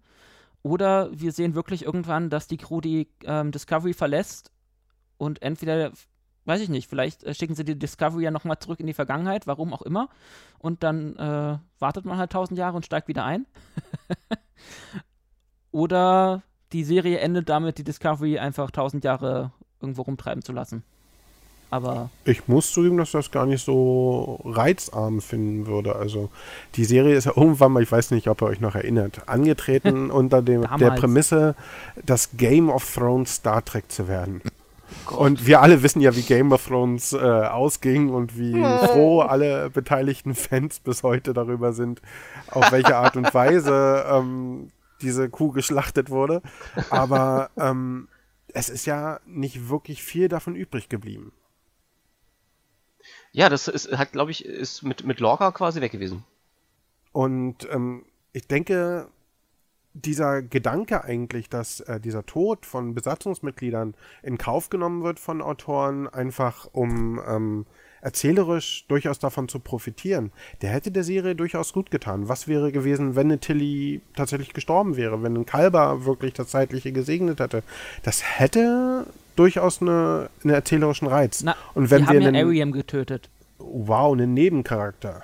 Ja, Ja, da waren sie ja in in der richtig Folge, mutig. wo man, wo man äh, am meisten über sie mitbekommt, äh, plötzlich ist sie wieder weg, ist, ist sie dann am Ende der Folge. Wir können auch die vielen Leute wieder aufzählen, die auch von den Toten wieder auferstanden sind, wie Kalba oder Giorgio oder Mama Burnham, selbst Ash Tyler. Es, ach, ich, ich glaube, den Mut, den man damals zum Antritt noch zeigen wollte, den hat man ganz schnell verloren. Aber ich glaube, dass er der Serie durchaus gut tun würde. Wenn man der Discovery Crew einen heroischen, aber im Prinzip opfernden Abgang verschafft, hätte das in meinen Augen einen durchaus interessanten ähm, so einen Paukenschlag zum Finale zu bieten. Na, wir treffen uns dann im Jahr 2027 nochmal, wo laut äh, Kurtzman ja dann eventuell irgendwann mal äh, Discovery enden soll. Ja, Ich es glaube, wird nicht passieren, wie gesagt. weniger Probleme gehabt, wenn sie die gesamte Serie im Mirror Universe angesiedelt hätten. Dann hätten sie Kanon brechen können, so viel sie wollen. Ja, aber eine, eine komplette Serie im Spiegeluniversum ist, äh, hältst du nicht durch. Richtig. Also es sei denn, du hast echt, machen. es sei denn, Ja, du hast echt gute Schreiber. Genau. Und Ja, aber du erzählerisch ist jetzt auch machen, nicht was so reizvoll, immer nur von der bösen Seite der Menschheit zu sehen. Ja, vor allem, du hast ja, du hast ja, hast ja gesehen, dass, dass Lorca im Spiegeluniversum plötzlich auch nur noch der eindimensionale ähm. Bösewicht war. Ach, nicht, ich glaube, das ist auch wieder ein weiteres Problem bei Discovery. Es betraf ja nicht nur Lorca, der plötzlich zu, von einem intelligenten, intriganten und manipulativen Menschen zu einem Holzklotz wurde, sobald er das Spiegeluniversum betreten hat. Das gleiche ist ja mit Leland von der Sektion 31 in der zweiten Staffel auch passiert. Insofern bin ich zum Beispiel bei Discovery in der jetzigen Staffel dankbar, dass man nicht so einen generellen Bösewicht aufgezogen hat. Obwohl, wir warten mal noch auf die Föderationsfolge. Vielleicht Ja. kommt das ja noch. Ähm, außerdem, ich, wir müssen, also wo wir gerade beim Spiegeluniversum waren, müssen wir jetzt endlich mal drüber reden. Ähm, was macht Giorgio wirklich noch in dieser Serie, in dieser Staffel? Stören, nerven. Nein, nein, nein, nein, nein. Wir, wir müsst einfach überlegen, wir haben wirklich schwere Zeiten. Es ist 2020, die Corona-Krise für ähm, Schauspieler. Es ist unheimlich schwierig, einen Job zu finden. Und Michelle Yeoh ist eine wirklich tolle Schauspielerin und die möchte man sich natürlich warm halten für die Sektion 31 Serie. Und ich glaube, die würde viel, viel offenherziger sein, wenn sie weiß, in dieser Krisenzeit haben die mir Lohn und Brot beschert. Die haben mich durchgefüttert, bis es nicht mehr ging und da haben sie mir auch noch meine eigene Serie gegeben. Ich als Star wäre da dankbar und würde mich auch mit ein bisschen mehr Engagement in die Sektion 31 Serie stürzen, als wenn sie mich fallen gelassen hätten wie eine heiße Kartoffel. Dann kriegen Ja. es die Schreiber aber nicht richtig hin, sie irgendwie einzusetzen. Also Das- es wirkt halt immer so wie, ich, hier, ah, ich bin jetzt hier der Kontrapunkt, hallo, ich bin nochmal der Kontrapunkt, hallo, Kontrapunkt. Toll. Kontrapunkt, ich würde jetzt Sprücheklopfer hinsetzen, weil tatsächlich in der Serie hat sie nichts zu tun. Obwohl Nein, ich ja. rein prinzipiell die Idee, dass du jemanden dabei hast, ähm, der die Drecksarbeit bereit ist zu erledigen, eine gute finde. Aber da Die müsste Makos? man ein bisschen mehr machen, als man bisher getan hat. Es gab, glaube ich, einen Anklang zu dieser, diesem Thema in der zweiten Folge, wo sie ja in diesem Außenteam im Prinzip dafür gesorgt hat, dass das äh, glatt über die Bühne gelaufen ist. Das war Ja, schon ein cooler das- Ansatz. Aber das stellt doch wieder ähm, die diplomatischen Fähigkeiten von Saru, die da auch wie immer äh, geartet sind, äh, in den Schatten. Also Nicht nur Nee, das, die stellen das sich ja, die stellen sich ja in anderen dass Diplomatie totaler Blödsinn ist und dass wir immer eine Giorgio brauchen, die den Bösen dann immer eins auf die Nuss gibt. Nein, also nein, nein, ganz, ganz kurz, da muss ich widersprechen. Also ohne Sarus Diploma diplomatische Züge hätten wir, glaube ich, ähm, wäre das äh, mit, mit äh, der, der Erdenmission nicht so glatt gelaufen. Da hätte auch Giorgio nichts mehr reißen können. Und ich persönlich muss ganz ehrlich zugeben, dass ich diesen Sternenflotten-Utopismus, der, der, der ist schon sehr blauäugig. Ne? Ich meine, ähm, ich verstehe absolut aber- die, äh, die Daseinsberechtigung von Organisationen wie Sektion 31. Und jemand muss diese ganze äh, Drecksarbeit äh, leisten, die keiner von denen bereit ist zu tun, weil er sich utopistischen Idealen verschrieben hat. Ähm, insofern kann ich mit einer Giorgio, die auch mal Tacheles redet und anderen Leuten den Kopf abhackt, bis zu einem bestimmten Grad leben. Weil es ist realitätsnah. Gut, also dann ja, aber Ich meine, guck dir amerikanische Außenpolitik an. Die wird ja auch nicht getragen vom Freiheitsgedanken, sondern vom Was? Drängen nach Öl. was? Ja, Was? Die, die, die, das ich klingt dachte, die unterdrückten Völker wenden sich immer an Amerika und bitte bringt uns den Frieden. Ich bin mir auch sicher, dass sich die US-Außenpolitik unter beiden da völlig von der Trumps unterscheiden wird. Also. Findest du? Also ich meine, der, der, der, der macht, das ist doch so ein netter kleiner Opa. Ja, definitiv. Die machen doch nichts Böses. Ähm, und vergleichst du gerade Biden mit Giorgio? Ich weiß es nicht. Nee, ich ver vergleiche eher äh, Biden mit einem typisch utopistischen Sternenflotten-Captain und bin der Meinung, äh, wenn du sowas als Regenten hast, dann wird es schwierig, eine Weltmachtpolitik zu betreiben. Und die Föderation guckt dir die Ausdehnung an. Es gibt keine, ähm, Äh, ja. keine Macht im Alpha- und Beta-Quadranten, die eine größere territoriale Ausdehnung hat. Das können sie nicht schaffen, wenn du ähm, Ideale vor dich herschiebst. Ja, in der Fläche vielleicht, das sieht man immer auf den 2D-Karten nur so. und die anderen in der Breite einfach viel größer. Ja, das, das ist Ähm, absolut ein, ein äh, ja, absolut aber schlüssig. also jetzt nochmal zu dem, zum Charakter Giorgio. Wie gesagt, ich, ich mag, mag das verstehen, aber im Moment, ich, ich hätte halt gerne, dass sie ein bisschen, da ist wieder das Wort, tiefgründigere ähm, Sachen zu tun bekommt, als immer nur Haut drauf zu spielen und für die netten Martial Arts äh, Szenen da zu sein ist. Was habe ich gesagt? Keine Ahnung. Ähm, oder bei irgendwelchen komischen, spontanen Abendessen äh, dumme Sprüche klopft. Ja, Aber sie ist halt das Red Shirt, Gerade bei das so einer, halt nicht gerade stirbt, bei so einer Schauspielerin würde mich das halt wirklich ähm, freuen. Ja, wie gesagt, sie ist halt das Red Shirt, das niemand stirbt und deswegen trägt sie schwarz. Und ähm, irgendwer muss ja die Drecksarbeit machen, wie Sepp schon sagte.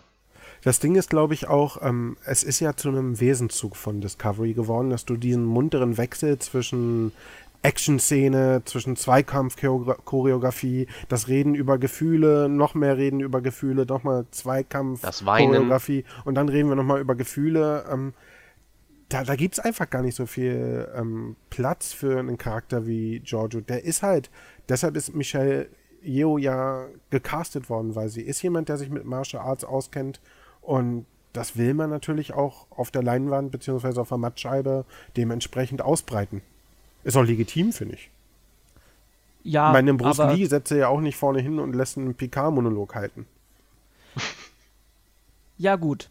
Oder einen gut. Chuck Norris, also Na, der kann wenigstens lustige Witze machen. Steven Seagal.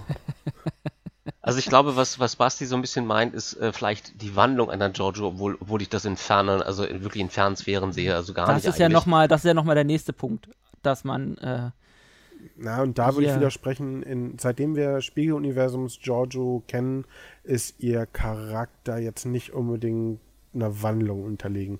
Sie ist halt noch immer dieser Spiegeluniversums Machtmensch, der in der Lage ist, andere Leute auszuspielen und zu opfern und bereit ist, sie zu opfern, wann immer es ihnen, ähm, ihm, ihr ge gefällt. Das einzige, die einzige weiche Stelle, die sie hat, ist ihre Sympathie für Michael Burnham.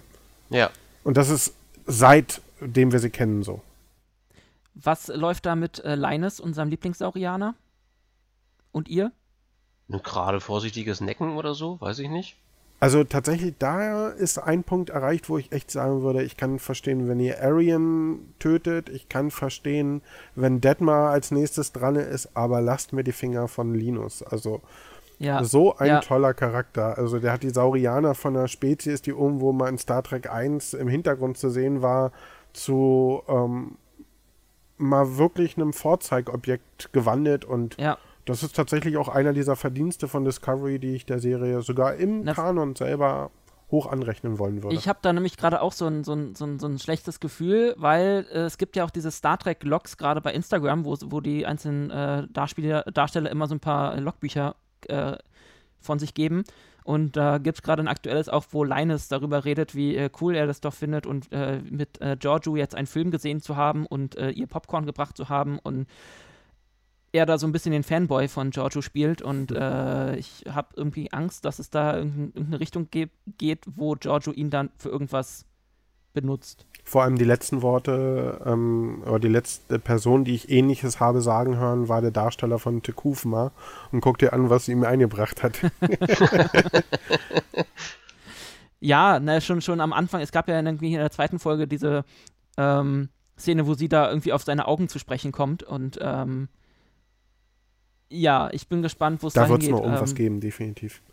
Ja, Thema Detmar, ähm, war es das jetzt äh, nach der letzten Folge mit ihrem ähm, posttraumatischen Stresssyndrom oder kommt da noch mehr? Stichwort ihr kybernetisches Implantat.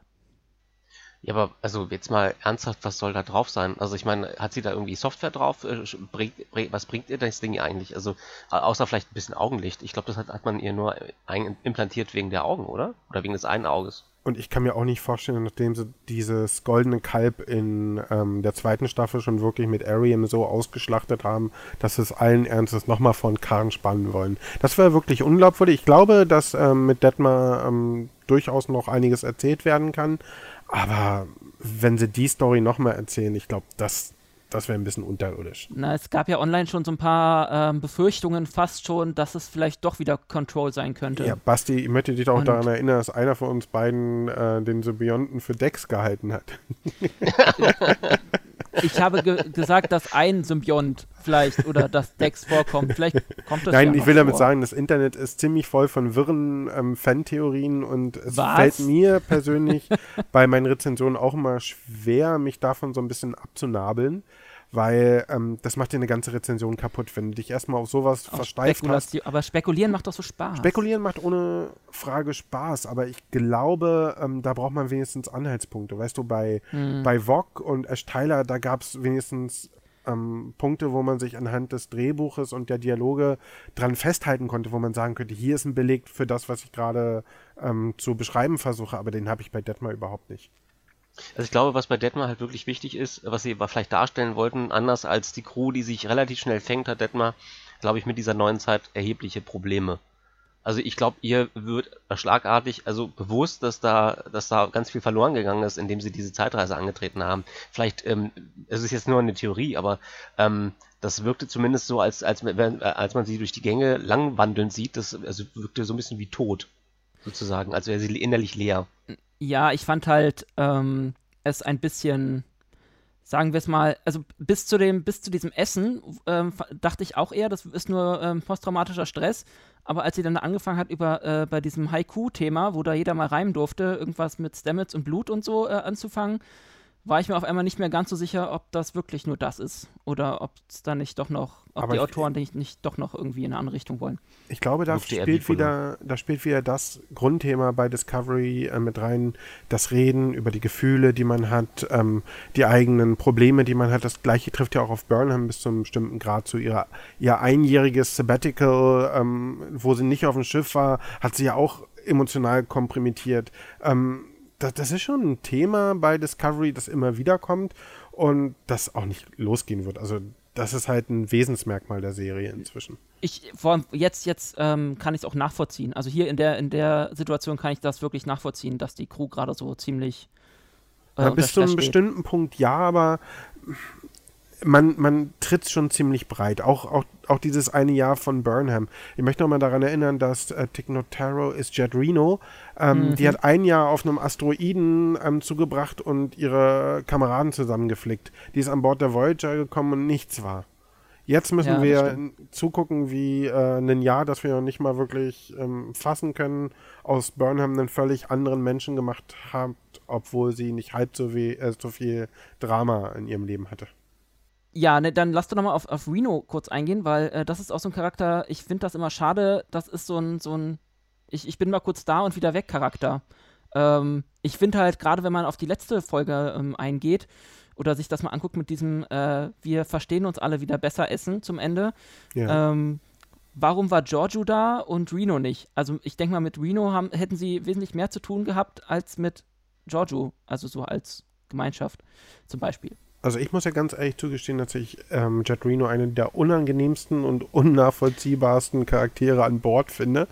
Ähm, die, weil, weil die ja, fällt jedem ins Wort. Ja. Die ähm, ist wirklich ruppig und unangenehm. Ihr Verhalten grenzt an Insubordination. Ich kann mich noch entsinnen, wie sie damals Pike die Hand gab, die blutige Hand, und noch nicht mal darüber nachgedacht hatte, sich äh, die vielleicht mal irgendwo an der Uniform abzuwischen oder so.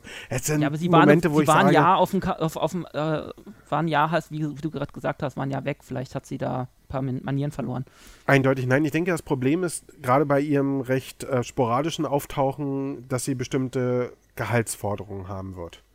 Und äh, jede Folge auftreten zu lassen, wäre recht teuer und Na, deshalb macht man das einfach nicht. Zumal die Serie ganz, ganz andere Sachen hat, ähm, für diese Geld ausgeben muss. Von ja, den wobei ich habe hab neulich gehört, dass es warte eher. Kurz, warte kurz, äh, von den ja, CGIs ja, ja, und vor allem 20 Produzenten, die die Serie laut Vorspann beschäftigt. Also kein Witz, zählt einfach mal nach. Es gibt mehr, da äh, mehr Produzenten als Darsteller in dieser Serie. Ja, ähm, Qualität hat halt seinen Preis. Da braucht da, man 20 Produzenten. Da ist aber auch kein Wunder, dass nee, ein paar nee, Namen nee, von denen, die im Vorspann stehen, am Ende des Tages keine Rolle spielen.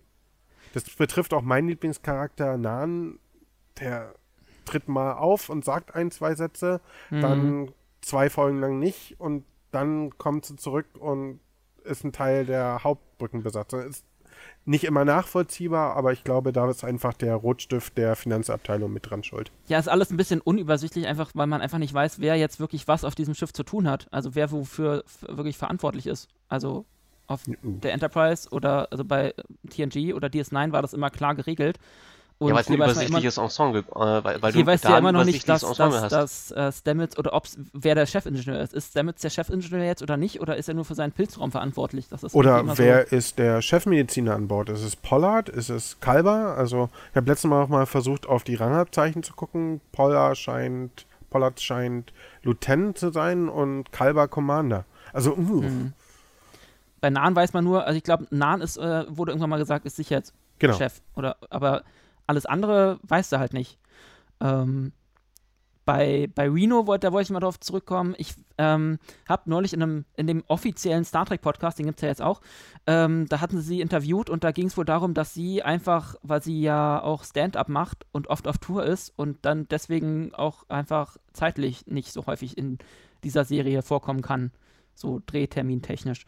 Ähm, was ich halt schade finde, weil es ist, man merkt halt immer, okay, jetzt ist sie weg, jetzt ist sie wieder da in, in zwei Folgen später und dann, dann kommt es immer so vor, als wäre sie nie weg gewesen und dann ist sie wieder da fehlt Kontinuität. Andererseits Eben. sind jetzt Stand-up-Auftritte in Zeiten von Corona auch nicht unbedingt die glaubwürdigste Ausrede.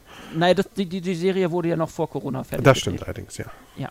Gucken wir einfach mal, wie es in der vierten Staffel werden wird, weil da ja. kann ich mir tatsächlich Stand-up-Kurzauftritte äh, weniger vorstellen als ja. in der dritten. Ich, ich finde halt die Person eher ein bisschen, also sie bringt, finde ich, einfach ein bisschen mehr Pfeffer in die Serie und hat so, so einen leichten Pulaski-Faktor und Dr. Pulaski äh, ist ja auch mir irgendwann mal ein bisschen ans Herz gewachsen. Also, oh. Was? Ja. Oh Gott. Also tatsächlich ja. muss ich, äh, was mich daran auch zum Teil stört, ist diese flapsige, ähm, unautoritäre Art und Weise. Die hat vorher Paul Stamets gepachtet gehabt. Dann ist die weitergewandert zu ähm, äh, Philippa Giorgio, dann zu Jet Reno, dann mal wieder zu äh, Giorgio, dann mal wieder zu Stamets. Das springt so umher, als ob da irgendein Drehbuchschreiber ähm, wahllos auswürfelt, wer welchen Dialoganteil hat. Da, da finde ich nicht so wirklich diese Konstanz drinne, die mich sagen lässt, da ist aber ein großer, größerer Plan hinter. Apropos, wo du es gerade ansprichst, Konstanz und Continuity, wie bewertet ihr die gerade in der Serie? Ich habe da ja so gerade in den ersten Folgen so ein bisschen meine Schwierigkeiten. Äh, vor allem, wenn du dir Stamets anguckst, der irgendwie in der ersten Folge noch total halb tot war.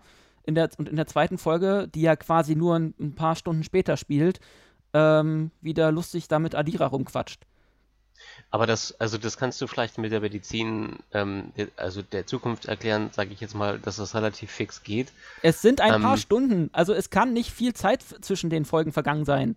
Ja, das ist ja, ist, ist, ja, ist ja klar, aber ich meine, Wunderheilung haben wir schon bei TNG gesehen in der Hinsicht. Vor ähm, allem dass einige Leute sich ein Bein gebrochen das hatten. Spiel, das Spiel mit der Zeit ein sehr inkonsistentes. Also du hast mal die, äh, wenn es die Story verlangt, dann musst du halt für drei Stunden in diese Zellregenerationskammer.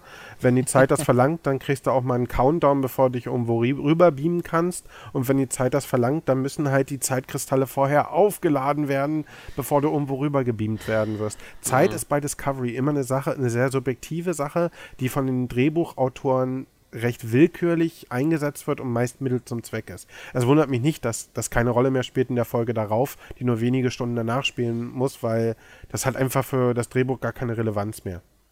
Dass da ein, ein Folgefehler draus entsteht, den Fans zu Recht, wie ich finde, bemängele, das, ich glaube, das ist gar nicht von Interesse. Man könnte ja meinen, die Autoren schreiben sich äh, das alles immer nur so, wie sie es gerade brauchen. Nein! Ach, Ketzerisch wirklich? gesagt. Basti. Entschuldigung. Ist ja genauso wie mit der Stamets-Geschichte, dass er ja eigentlich schon in der äh, ersten, zweiten Staffel irgendwann äh, aufhören wollte, diese Sprünge zu machen, weil sie ihm so schlecht bekommen. Und das haben sie dann irgendwann eine Weile vergessen und äh, jetzt kommen sie wieder auf die Idee, äh, oh, hier, äh, Stamets, übrigens, äh, wäre mal cool, wenn da noch ein anderer diesen wichtigen Sporenantrieb benutzen könnte. Also, ja, Pippi Langstrumpf-Storytelling, finde ich. Aber das machen sie doch, also es, es machen, machen sie ja durchgängig. Das ja, haben, aber man kann es ja auch mal wieder an gewissen Punkten nochmal zeigen und kritisieren. Aber, ja, so richtig, aber wenn sie einmal damit angefangen haben, werden sie, glaube ich, auch so schnell nicht damit aufhören. Das ist halt der Punkt. Also ich meine, äh, sie werden sich davon nicht abhalten lassen, nur weil irgendwelche Fans sagen, ah, ich finde das nicht schlüssig, ähm, wenn sie deswegen nicht damit aufhören, solche Konzepte durchzubringen. Ich denke auch, da haben sich einfach so bestimmte Mechanismen eingeschlichen, ähm, wie man eine Story schreibt. Das sieht man auch an diesen, an diesen erzählerischen Zaubermitteln, die immer wieder eingesetzt werden. Ich glaube, Basti, wir hatten uns mal unterhalten über den Sporenantrieb, ähm, dass das so ein Mittel ist, was überstrapaziert ist. Ähm, äh, vor ja. allem in einer Zeit, wo es nie, wirklich nicht viel Sinn macht. Und überlegt mal, was das alles kann. Das ist ein Überlichtantrieb, das ist ein Übergang in eine andere Realität, es ist eine Superwaffe gewesen im Spiegeluniversum und auch noch eine Energiequelle da. Das ist ein Storytelling-Device. Das Nein. macht immer das, was, was, äh, was man gerade braucht, wie früher der Subraum. Die eierlegende Wollmilchsau. Da leben Außerirdische drinne, das kann benutzt werden, um Kalber was? wiederbelebt zu werden. Und wenn man was das ist eigentlich mit den Außerirdischen da drin? Kurzer ja, die, Einwurf. Die haben jetzt scheinbar kein Problem mehr damit, dass ähm, genau. da hin und her rechte. Ich sag ja, das ist schwierig. Und das ist nicht mal das einzige Zaubermittel. Ich erinnere mich an die Zeitkristalle, an die dunkle Materie und die wir wollen auch, auch überdurchschnittlich häufig immer wieder benutzen. Ja, genau. Es, hm. Ähm, ich glaube, den Vorwurf muss sich die Serie einfach gefallen lassen. Es ist hm. schon wenn, wenn man sich die Serie wie eine Straße vorstellt, da ist eine Straße mit verdammt vielen Schlaglöchern, die man versucht mit ähm, sehr emotionalen Dialogen zu füllen. Aber trotzdem, wenn du drüber fährst, ist das nicht unbedingt eine angenehme, angenehme Fahrt. Ja, also ich finde es halt, ich, also, weil du auch gerade wieder die, die Sphärendaten erwähnt hast und die dunkle Materie, ich finde, die, die Autoren haben sich halt so viele Hintertüren geschrieben, dass es einfach alles also dass vieles einfach, ja, kein, keine Konsequenzen hat, weil sie werden, immer wenn sie in irgendwie eine Ecke kommen, dann ziehen sie sich wieder ein dunkle Materie-Kaninchen aus dem, aus dem Hut oder äh, gucken nochmal in die Sphärendaten, was irgendwie auch so ein, ich hoffe, das benutzen sie auch nicht so häufig, weil das ist dann immer so, ja, wir wissen da nicht, aber wir gucken mal in die Sphärendaten. Äh, es weiß ich nicht, das macht irgendwie alles äh, auf Dauer, da, ich meine, es gibt ja keine großen, keine großen Mysteri Mysterien mehr, weil man hat ja die Sphärendaten. Und Oder das ist halt der große Materie. Unterschied zu zum Beispiel TNG und auch allen anderen ähm, Star Trek-Serien der goldenen Ära. Da gab es halt einen Berman, einen Okuda, einen Sternbach, die aufgepasst haben, dass ähm, alles in einem gewissen Rahmen bleibt, dass man bestimmte erzählerische Mittel nicht ausreizt. Oder wenn man das, wie Tim von als Beispiel gebracht hat, mit, dem, mit den Umweltschäden durch den Warp-Antrieb macht, dass man die auch wieder negieren kann. Sodass dieses mhm. Universum als sich als, als solches in sich schlüssig bleibt und ähm, erzählerische Grenzen bietet, indem man sich aber auch bewegen kann. Und ich glaube, da liegt so der große Unterschied zu Discovery. Ich glaube, dieses Bewusstsein für eine Notwendigkeit von solchen Grenzen, die ist einfach nicht da. Ach, die Serie macht es einem echt nicht einfach, sie Definitiv zu mögen. Nicht. Ah, das würde ich so nicht sagen. Ich habe auch wirklich viele Aspekte an der Serie, die ich sehr mag. Nochmal, ähm, ja. wir haben noch nie eine Star Trek-Serie gehabt, die zum Beispiel Homosexualität auf eine so ansprechende Art und Weise ähm, transportiert. Ich mag auch die Uniformen sehr. Ähm, da gibt es schon durchaus Aspekte, die, die die Serie benutzt, um das Wohlwollen der Fans zu bewegen, aber es gibt dann halt doch zu viele Aspekte, wo ich sagen würde, da habt ihr nicht mit einer gewissen Konsequenz zu Ende gedacht. Ja, also ich habe auch immer das Gefühl, ich, ich, ich drifte immer so ins Negative ab, wenn ich über Discovery rede, auch, aber obwohl ich eigentlich diese Serie immer ein bisschen verteidigen möchte, weil ich möchte sie ja mögen.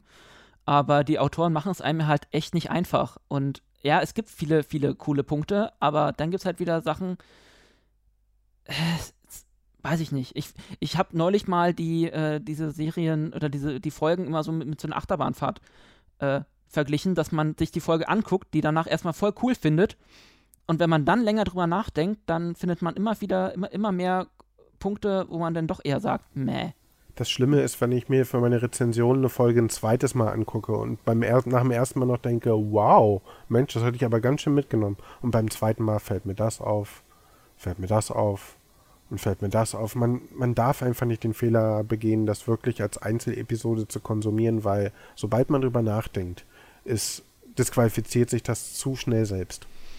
Aber ist das nicht ein, ähm, eigentlich ein trauriges Urteil, sorry Tim, für eine Star Trek-Serie? Tim, was ja. sagst du? Was ich sagen will, ist, glaube ich, dass wir zu sehr die Folien unserer geliebten goldenen Ära auf dem, auf dem Auge haben und deswegen die Serie immer damit abgleichen von mit dem, was wir kennen. Und ich glaube, wenn wir, wenn wir Discovery, ich weiß, dass es unmöglich ist und das werden wir nie schaffen, losgelöst von dem Kanon betrachten, dann, ähm, dann brauchst du wäre das es vielleicht nicht nee, nee, nee, nee, nicht, lo, also lo, nicht losgelöst vom Kanon, lass es mich anders formulieren. Losgelöst von den anderen Serien, die bisher erschienen sind, was ja im Endeffekt der Kanon ist, dann wäre das vielleicht eine durchaus gelungene, unterhaltsame Serie, die vielleicht so ihre Höhen und Tiefen hat, im ganz Großen und Ganzen sicherlich aber auch unterhaltsam ist, aber sie, kämmt, sie kommt halt aber einfach nicht an, an, an unser Star Trek, sage ich mal, ran. Das, das, läuft doch auf die Frage hinaus, die mir vor kurzem jemand gestellt hat. Ähm, würdest du dir Discovery auch angucken, wenn es nicht Star Trek wäre? Und Hand aufs Herz, meine Antwort wäre nein. Mhm. Der Reiz des Ganzen macht halt dieser Star Trek-Schriftzug aus. Und wenn du diesen Straf, äh, wenn du diesen Schriftzug erwerben willst, dann musst du dich an bestimmte Regeln halten. Und das lässt Discovery dummerweise zu oft vermissen. Mhm. Da, da sehe ich gar nichts durch eine TNG-Brille oder eine goldene Ära-Brille, weil ich bin auch ein großer TOS-Fan. Ich weiß, welche, welche Scheißfolgen auch äh, TNG und Voyager zustande gebracht haben. Und ich habe da wirklich eine hohe Toleranzschwelle. Und jedes Mal gucke ich mir trotzdem Discovery mit neuem, frischem Mut an. Aber da gibt es einfach Sachen, die sich eingeschlichen und eingenistet haben, die sind unnötig. Mhm ja, man guckt es halt wirklich, weil Star Trek oben drüber steht und ärgert sich dann immer wieder, dass sie wieder manche Sachen nicht hinbekommen. Ja, aber das ist ja etwas, was immer wieder passieren wird. Also ich meine, ich glaube, da werden wir uns auch in zukünftigen Episoden noch drüber ärgern. Das wird immer so sein. Deswegen frage ich ja, ist das, ist das, also ich weiß, loslösen können wir nicht, aber eigentlich müsste man es der Fairness halber von losgelöst von den anderen Star Trek-Serien betrachten. Ja, aber wenn du so argumentierst, dann ist es ja eigentlich schon wieder wirklich ein negativer, negatives Urteil. Also wenn du dir eine Star Trek-Serie anguckst und sagst, du musst sie losgelöst von anderen Star Trek-Serien gucken, weil sonst ist sie nicht unterhaltsam oder wie auch immer, ist das ja wirklich kein großes Aushängeschild für diese Serie, oder nicht? Das musst du eigentlich bei TNG und TOS, wenn du es vergleichst, auch machen, weil die Serien haben rein zeitlich schon nichts miteinander zu tun, aber sie haben natürlich denselben Namen, ähm, sind aber völlig unterschiedlich geartet. Ja, aber tatsächlich muss man TNG zum Beispiel gutheißen, dass sie sich ähm, aktiv auf das, was in TOS passiert ist, berufen und auch mhm. deren äh, Universum in den Parametern teilen. Du hast immer noch diesen Warp-Antrieb, der auf Dilithium basiert. Du hast immer noch diese Sternenflotte und die Föderation, deren Werte und Prinzipien, ähm, mhm. denen man weiter folgt. Und da, da gibt es schon eine Traditionslinie, die nicht von der Hand zu weisen ist. Mhm es gibt halt so ein paar Grundpfeiler, auf die sie sich beziehen und die immer da sind und das vereint, glaube ich, TOS mit, den 90er, mit dem 90er-Jahre-Track. Und Disco nimmt sich da halt viel mehr raus und bekommt einfach viele Details nicht hin oder hat sie nicht verstanden. Siehe Dilithium im Warp-Antrieb. Ja, vielleicht fehlt einfach auch der wissenschaftliche Rat, der, also ja, ich weiß jetzt nicht, ob das ein Mythos ist, aber ich glaube, Star Trek hatte ähm, nebst Okuda immer auch irgendwie einen wissenschaftlichen Berater mit dabei, der versucht hat, das irgendwie schlüssig zu machen oder ähm, mit den Serienmachern geholfen hat, das irgendwie ähm, einigermaßen plausibel zu machen. Ich glaube, das fehlt Discovery. Oder sehe ich das falsch? Nö, wie gesagt, das das, was ich schon die ganze Zeit predige.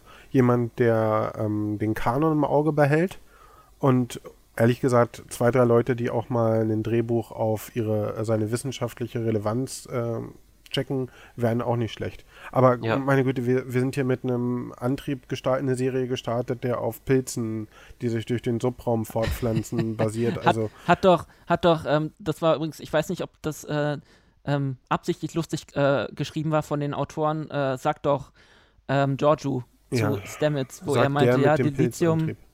Genau. Ich weiß nicht, ob sie da, ob, ob sie da absichtlich äh, eigen selbstironisch sein wollten oder das zufällig geschrieben war. Ähm, ja. Haben wir noch Fragen offen zu der aktuellen Staffel? Oh, eine Menge. Schieß los. Aber, aber die Frage bleibt doch eher, ähm, würden diese Fragen alle beantwortet werden? Ich zum Beispiel würde mich ja zum Beispiel riesig freuen, wenn wir, ähm, werden wir ein Föderationsschiff sehen, das aus der neuen Ära kommt. Wäre eine ganz einfache, simple Frage. Zu dem Punkt. Am Anfang sagt doch hier äh, der Leuchtturmwärter auf dem auf diesem auf dieser Relaisstation, dass er in seinem Umkreis zwei funktionsfähige Sternflottenschiffe Ja. hat. Ja. Haben die Autoren das schon wieder vergessen? Oder warum springen wir einfach zu. Ich meine, wir suchen die Sternflotte und die Föderation, haben da zwei Raumschiffe quasi im, im, im Vorgarten und springen trotzdem zur Erde nach dem Motto, wir wissen nicht, wo wir hin müssen. Also ich meine, ich würde doch erstmal zu den Föderationsschiffen fliegen. Ja. aber da die Erde so der Sitz der Sternflotte ist, ist glaube ich schon folgerichtig da erstmal hinzufliegen. Nur weiß ich nicht, welche storytechnische Relevanz diese beiden Schiffe haben und was sie da draußen machen, wäre halt vielleicht interessant. Ähm, vielleicht greifen sie das ja in den nächsten Episoden auf. Ich befürchte aber, dass sie das wieder vergessen werden, weil es in den Und das Problem ist. ist doch wohl, ich meine, wenn du, ähm, wenn du jetzt, sagen wir mal, Tomatensauce kaufen willst, dann hältst du ja auch nicht auf der Autobahn einen Rewe-LKW an, sondern gehst in den nächsten Supermarkt und holst dir das Zeug. Äh, Zur Erde Wow. zu fliegen, muss ich tatsächlich mal sagen, war eine logischere Entscheidung, als jetzt zum nächsten Schiff zu warpen. Aber man hätte sie ja mal rufen können. Das ist so eine typische Rollenspielentscheidung. Nein, nein, nein, ich fliege nicht zur Erde, ich rufe das Schiff. Ja, Nein, tatsächlich das Rufen, aber ich, ich finde auch schon dieser Zusammenbruch der Subraumkommunikation, der ist arg bemüht. Und ich weiß auch nicht genau, was der mit dem ähm, Dilithiumbrand zu tun haben sollte, weil das sind ja un völlig unabhängig voneinander Ja. funktionierende Systeme. Das ist halt Discovery. Nochmal, das sind so Ja. Sachen, Aber vielleicht, die nicht also zu ganz Ende kurz, um das- werden und die Logiklöcher hinterlassen, die unnötig ja Aber wenn versuchen uns ganz- halt ganz mit kurz, ihren ganz kurz, äh, Leute. Lensflares, sage ich mal, zu blenden nach und, und alles andere auszublenden. Hier gibt es nichts zu sehen. Guck da nicht hin. Aber ich habe kein- Nein, da guckt ihr nicht hin. Ganz kurz, wenn ihr kein warpfähiges Schiff mehr habt, was irgendwie diese Systeme warten kann, also Subraum und so weiter, funktioniert ja auch über eine Form von Art Satelliten oder so, das muss gewartet werden. Wenn das nicht passiert, kann ich mir schon vorstellen, dass es über lang oder kurz einfach ausfällt, wenn es nicht gewartet wird. Okay, aber es gibt noch genug Planeten. Überleg mal, die Menschheit ist ja wirklich ins Universum gestartet und hat da einen Planeten nach dem anderen ähm, kolonisiert. Es muss ja wenigstens möglich sein, zwischen denen ein Subraumnetzwerk ähm, zu etablieren, das noch immer funktioniert. Dafür brauchen sie nicht zueinander zu fliegen. Ich meine, Radiokommunikation geht, also ich meine, Radio würde auch fu so funktionieren. Also ich meine, du brauchst ja nur die ja. Empfänger. Also das ist ja, im Grunde ist ja der Subraum nur das Medium. Das ist ja Mhm. nicht die Technik, die dahinter steht. Also von daher, warum sollen die Subraumkanäle kaputt sein? Es sei denn, da ist noch mehr passiert als nur der Burn. Aber Und das bleibt halt das die ist- Frage. Ja, und ich hoffe, ich glaube es nicht, dass sie uns das halt noch irgendwie genauer erklären, aber ich glaube, das wollen sie gar nicht, weil sie sich auf ihre andere Story konzentrieren wollen. Ja, aber das ist die Zukunft, das unentdeckte Land. ne? Wir können das wahrscheinlich nicht sagen, bevor die Folgen ausgestrahlt sind. Da müssen wir wohl wie jede Woche jetzt äh, warten und geduldig das über uns ergehen lassen, was da kommen wird. Und trotzdem werden wir es mit Spannung erwarten und immer wieder von vorne gucken. Vor allem bin ich gespannt, was mit, mit Bucks Katze ist, was da jetzt passiert. Das ist doch die größte Frage in dieser Serie im Moment. Tatsächlich habe ich da immer wieder Bauchschmerzen, weil es wirkt so, wir können unsere eigenen Katzen-Memes mit Blackjack und Nutten. und das ist so ein. Hm, Nach es ist Motto, schön, eine Katze Katze, zu sehen, aber auch das hatten wir schon mal in Star Trek. Äh, ich erinnere an diesen Spot, hieß er, glaube ich. Hätte man das nicht nochmal auskramen müssen. Du meinst, die, die Katze hat keinen Sinn, sie wollten nur mal eine Katze onscreen haben, um Katzenmemes zu machen mit Discovery? Äh, ja. Okay, Ist Katze, das in Katze ist. Web-Content, hallo. Ja, Äh, ja, das Internet besteht nur ähm, für, Für Porn Katzenvideos. und Katzenvideos, genau. Ja, habt ihr noch was? nö, wir harren der Dinge, die da jetzt kommen. Wir Also mehr- jetzt schon sonst- sonst 90 driften wir jetzt ab in Spekulatius. und ähm, ich wollte mal so langsam gern Ende kommen. Okay. Es sei denn, ihr habt noch was, was, auf eu was euch auf der Seele burnt, äh, brennt. Derweil nicht, nein. Sepp, ich glaube, ich, ich, ich gucke nochmal, ob ich hier irgendwas. Aber nö. Wo, wo geht die Reise jetzt hin? Die Reise geht in eine wirklich unentdeckte Zukunft, in der die Discovery so viel Unsinn machen kann, wie sie möchte, weil wir haben am Ende des Tages immer noch die Serien, die in der ähm, gewohnten Zeitlinie spielen und die Ereignisse, die bei Discovery etabliert werden, so weit wegdrücken, dass man sie zur Not so gut ignorieren könnte wie das Paralleluniversum von J.J. Abrams. Oh, jetzt hast du wirklich das böse Wort nochmal gesagt. Äh, ja. Oder den bösen Namen. Na, aber auch das muss man übrigens Discovery zugutehalten. Es ist nicht Abrams Track. Also. Ja. Es ist stimmt. dialoglastiger, es ist doch inhaltsreicher als ähm, alles, was die drei Kinofilme bisher zustande gebracht haben. Und ja, Logiklöcher nehmen sich beide wohl nichts. Aber mhm. das ist auch schon der größte gemeinsame Nenner haben wir doch noch was Positives für die Serie gefunden. Deswegen. Man kann ja bestenfalls vorwerfen, dass sie überambitioniert ist, dass ja. sie ein bisschen viel auf einmal will. Ich halte es ja da auch immer wie, wie Dr. Flocks Optimismus-Captain. Man hat ja in der letzten Folge gesehen, es geht bergauf. Sie können ja ab und zu auch mal was äh, ganz gut schreiben. Vielleicht haben sie ja jetzt die Kurve bekommen. Tim, noch was ja, ich, ähm, hinzuzufügen? Ich hoffe, dass es nicht so, so um universumsumfassend wird wie ähm, Staffel 2 das hat mich echt genervt, dass es immer, wenn es um Story im Großen und Ganzen geht, das ganze Universum sein muss, was dann irgendwie ähm, unter diesem Impact leidet. Also ich hoffe, dass es so ein bisschen dahin zurückgeht, wo TNG war, wo DS9 gewesen ist, die regionalen Konflikte, mhm. die durchaus spannend erzählt werden können einfach. Und was äh, dem Worldbuilding auf jeden Fall Rechnung trägt, als wenn du wieder so universumsumfassende Geschichten machst, die einfach nur ja. bäh sind. Na gut, aber dafür stehen die Vorzeichen jetzt mit einem Deliziumbrand, der die, das ganze Universum betrifft, ja, schon wieder ein weiß. bisschen schlecht. Denkbar schlecht. Aber schauen wir, ja. du hast recht. Ähm, Optimismus Rules, hoffen wir das Beste ja. und erwarten das Schlimmste. Genau, und ansonsten äh, treffen wir uns einfach nochmal, wenn diese Staffel rum ist. Das ist ja dann auch schon Anfang Januar. Und dann können wir das Ganze nochmal Revue passieren lassen, wenn gerne du Bock doch. hast, Sepp. Gerne, gerne. Ansonsten äh, danke ich dir schon mal, Sepp, dass du dich äh, für diesen Podcast wieder bereit erklärt hast, bei uns äh, mitzumachen. Es war mir eine Ehre. Danke sehr. Ähm, wenn wir schon keine Tafelrunde feiern dürfen, dann, dann war das äh, mal wieder ganz schön, so mit dir zu reden und eine Tafelrunde, eine Exil-Tafelrunde zu feiern. Und wir schauen, was sich die Autoren von Discovery äh, noch ausgedacht haben für die weiteren Folgen. Ja, Tim, das war eine neue Folge von uns. Ja, war schön. Ich äh, möchte noch was hinzuzufügen. Hinzu ich möchte noch was hinzuzufügen, ist auch schön. Ich möchte noch was hinzufügen aus unserer letzten Folge. Da haben wir uns ja mit der Physik ein bisschen äh, schwer getan. Oh, Tim. Ja, ähm, was? Als es um den Tesla von Elon Musk im Weltraum ging, ähm, da, da, handelte es sich nämlich, Tim, um äh, das erste Newtonsche Gesetz. Ja, und um das, das Wort Massen, Massenträgheit, worauf ich nicht gekommen bin. Quatsch, und Zauberei. Das, und das erste Newtonsche Gesetz besagt nämlich, ein kräftefreier Körper bleibt in Ruhe oder bewegt sich geradlinig mit konstanter Geschwindigkeit. Also einmal angeschubst, bleibt da in Bewegung. Dann haben wir das nämlich auch noch hinzugefügt. Nein, nein, Moment. Hast du nicht gerade gesagt, entweder er bewegt sich oder er ruht? Nicht, da stand nichts von anstupsen. Nein, wenn oder? er an, einmal angestupst, angestupst wurde. Ach so. Mein Gott, als das nächste Mal laden wir uns Tom ein, der weiß das. Der kann uns das nochmal erklären. Zwischenrufer. Aber Checker Tom. Ich wollte jetzt kein neues, äh, neues Fass hier aufmachen. Äh, Sepp und Tim, danke, dass ihr da wart. Wir danken. Ja, gern. Und äh, liebe Zuhörer, wenn ihr uns Kritik zukommen lassen wollt oder gucken wollt, wie es mit der Euderion Infinity weitergeht, dann schreibt uns entweder über unsere ähm, Facebook-Seite Euderion Infinity oder ihr schreibt uns eine E-Mail an podcast.euderion.berlin oder guckt mal auf unseren Euderion Infinity YouTube-Kanal. Da gibt es äh, unsere Filme zu sehen und immer mal wieder was Neues. Guckt da einfach mal rein. Ansonsten sehen wir uns im nächsten Monat oder hören uns im nächsten Monat mit mir und Tim und mal gucken, wen wir uns dann einladen. Auf Wieder, genau. tschüss. Ciao. Tschüss.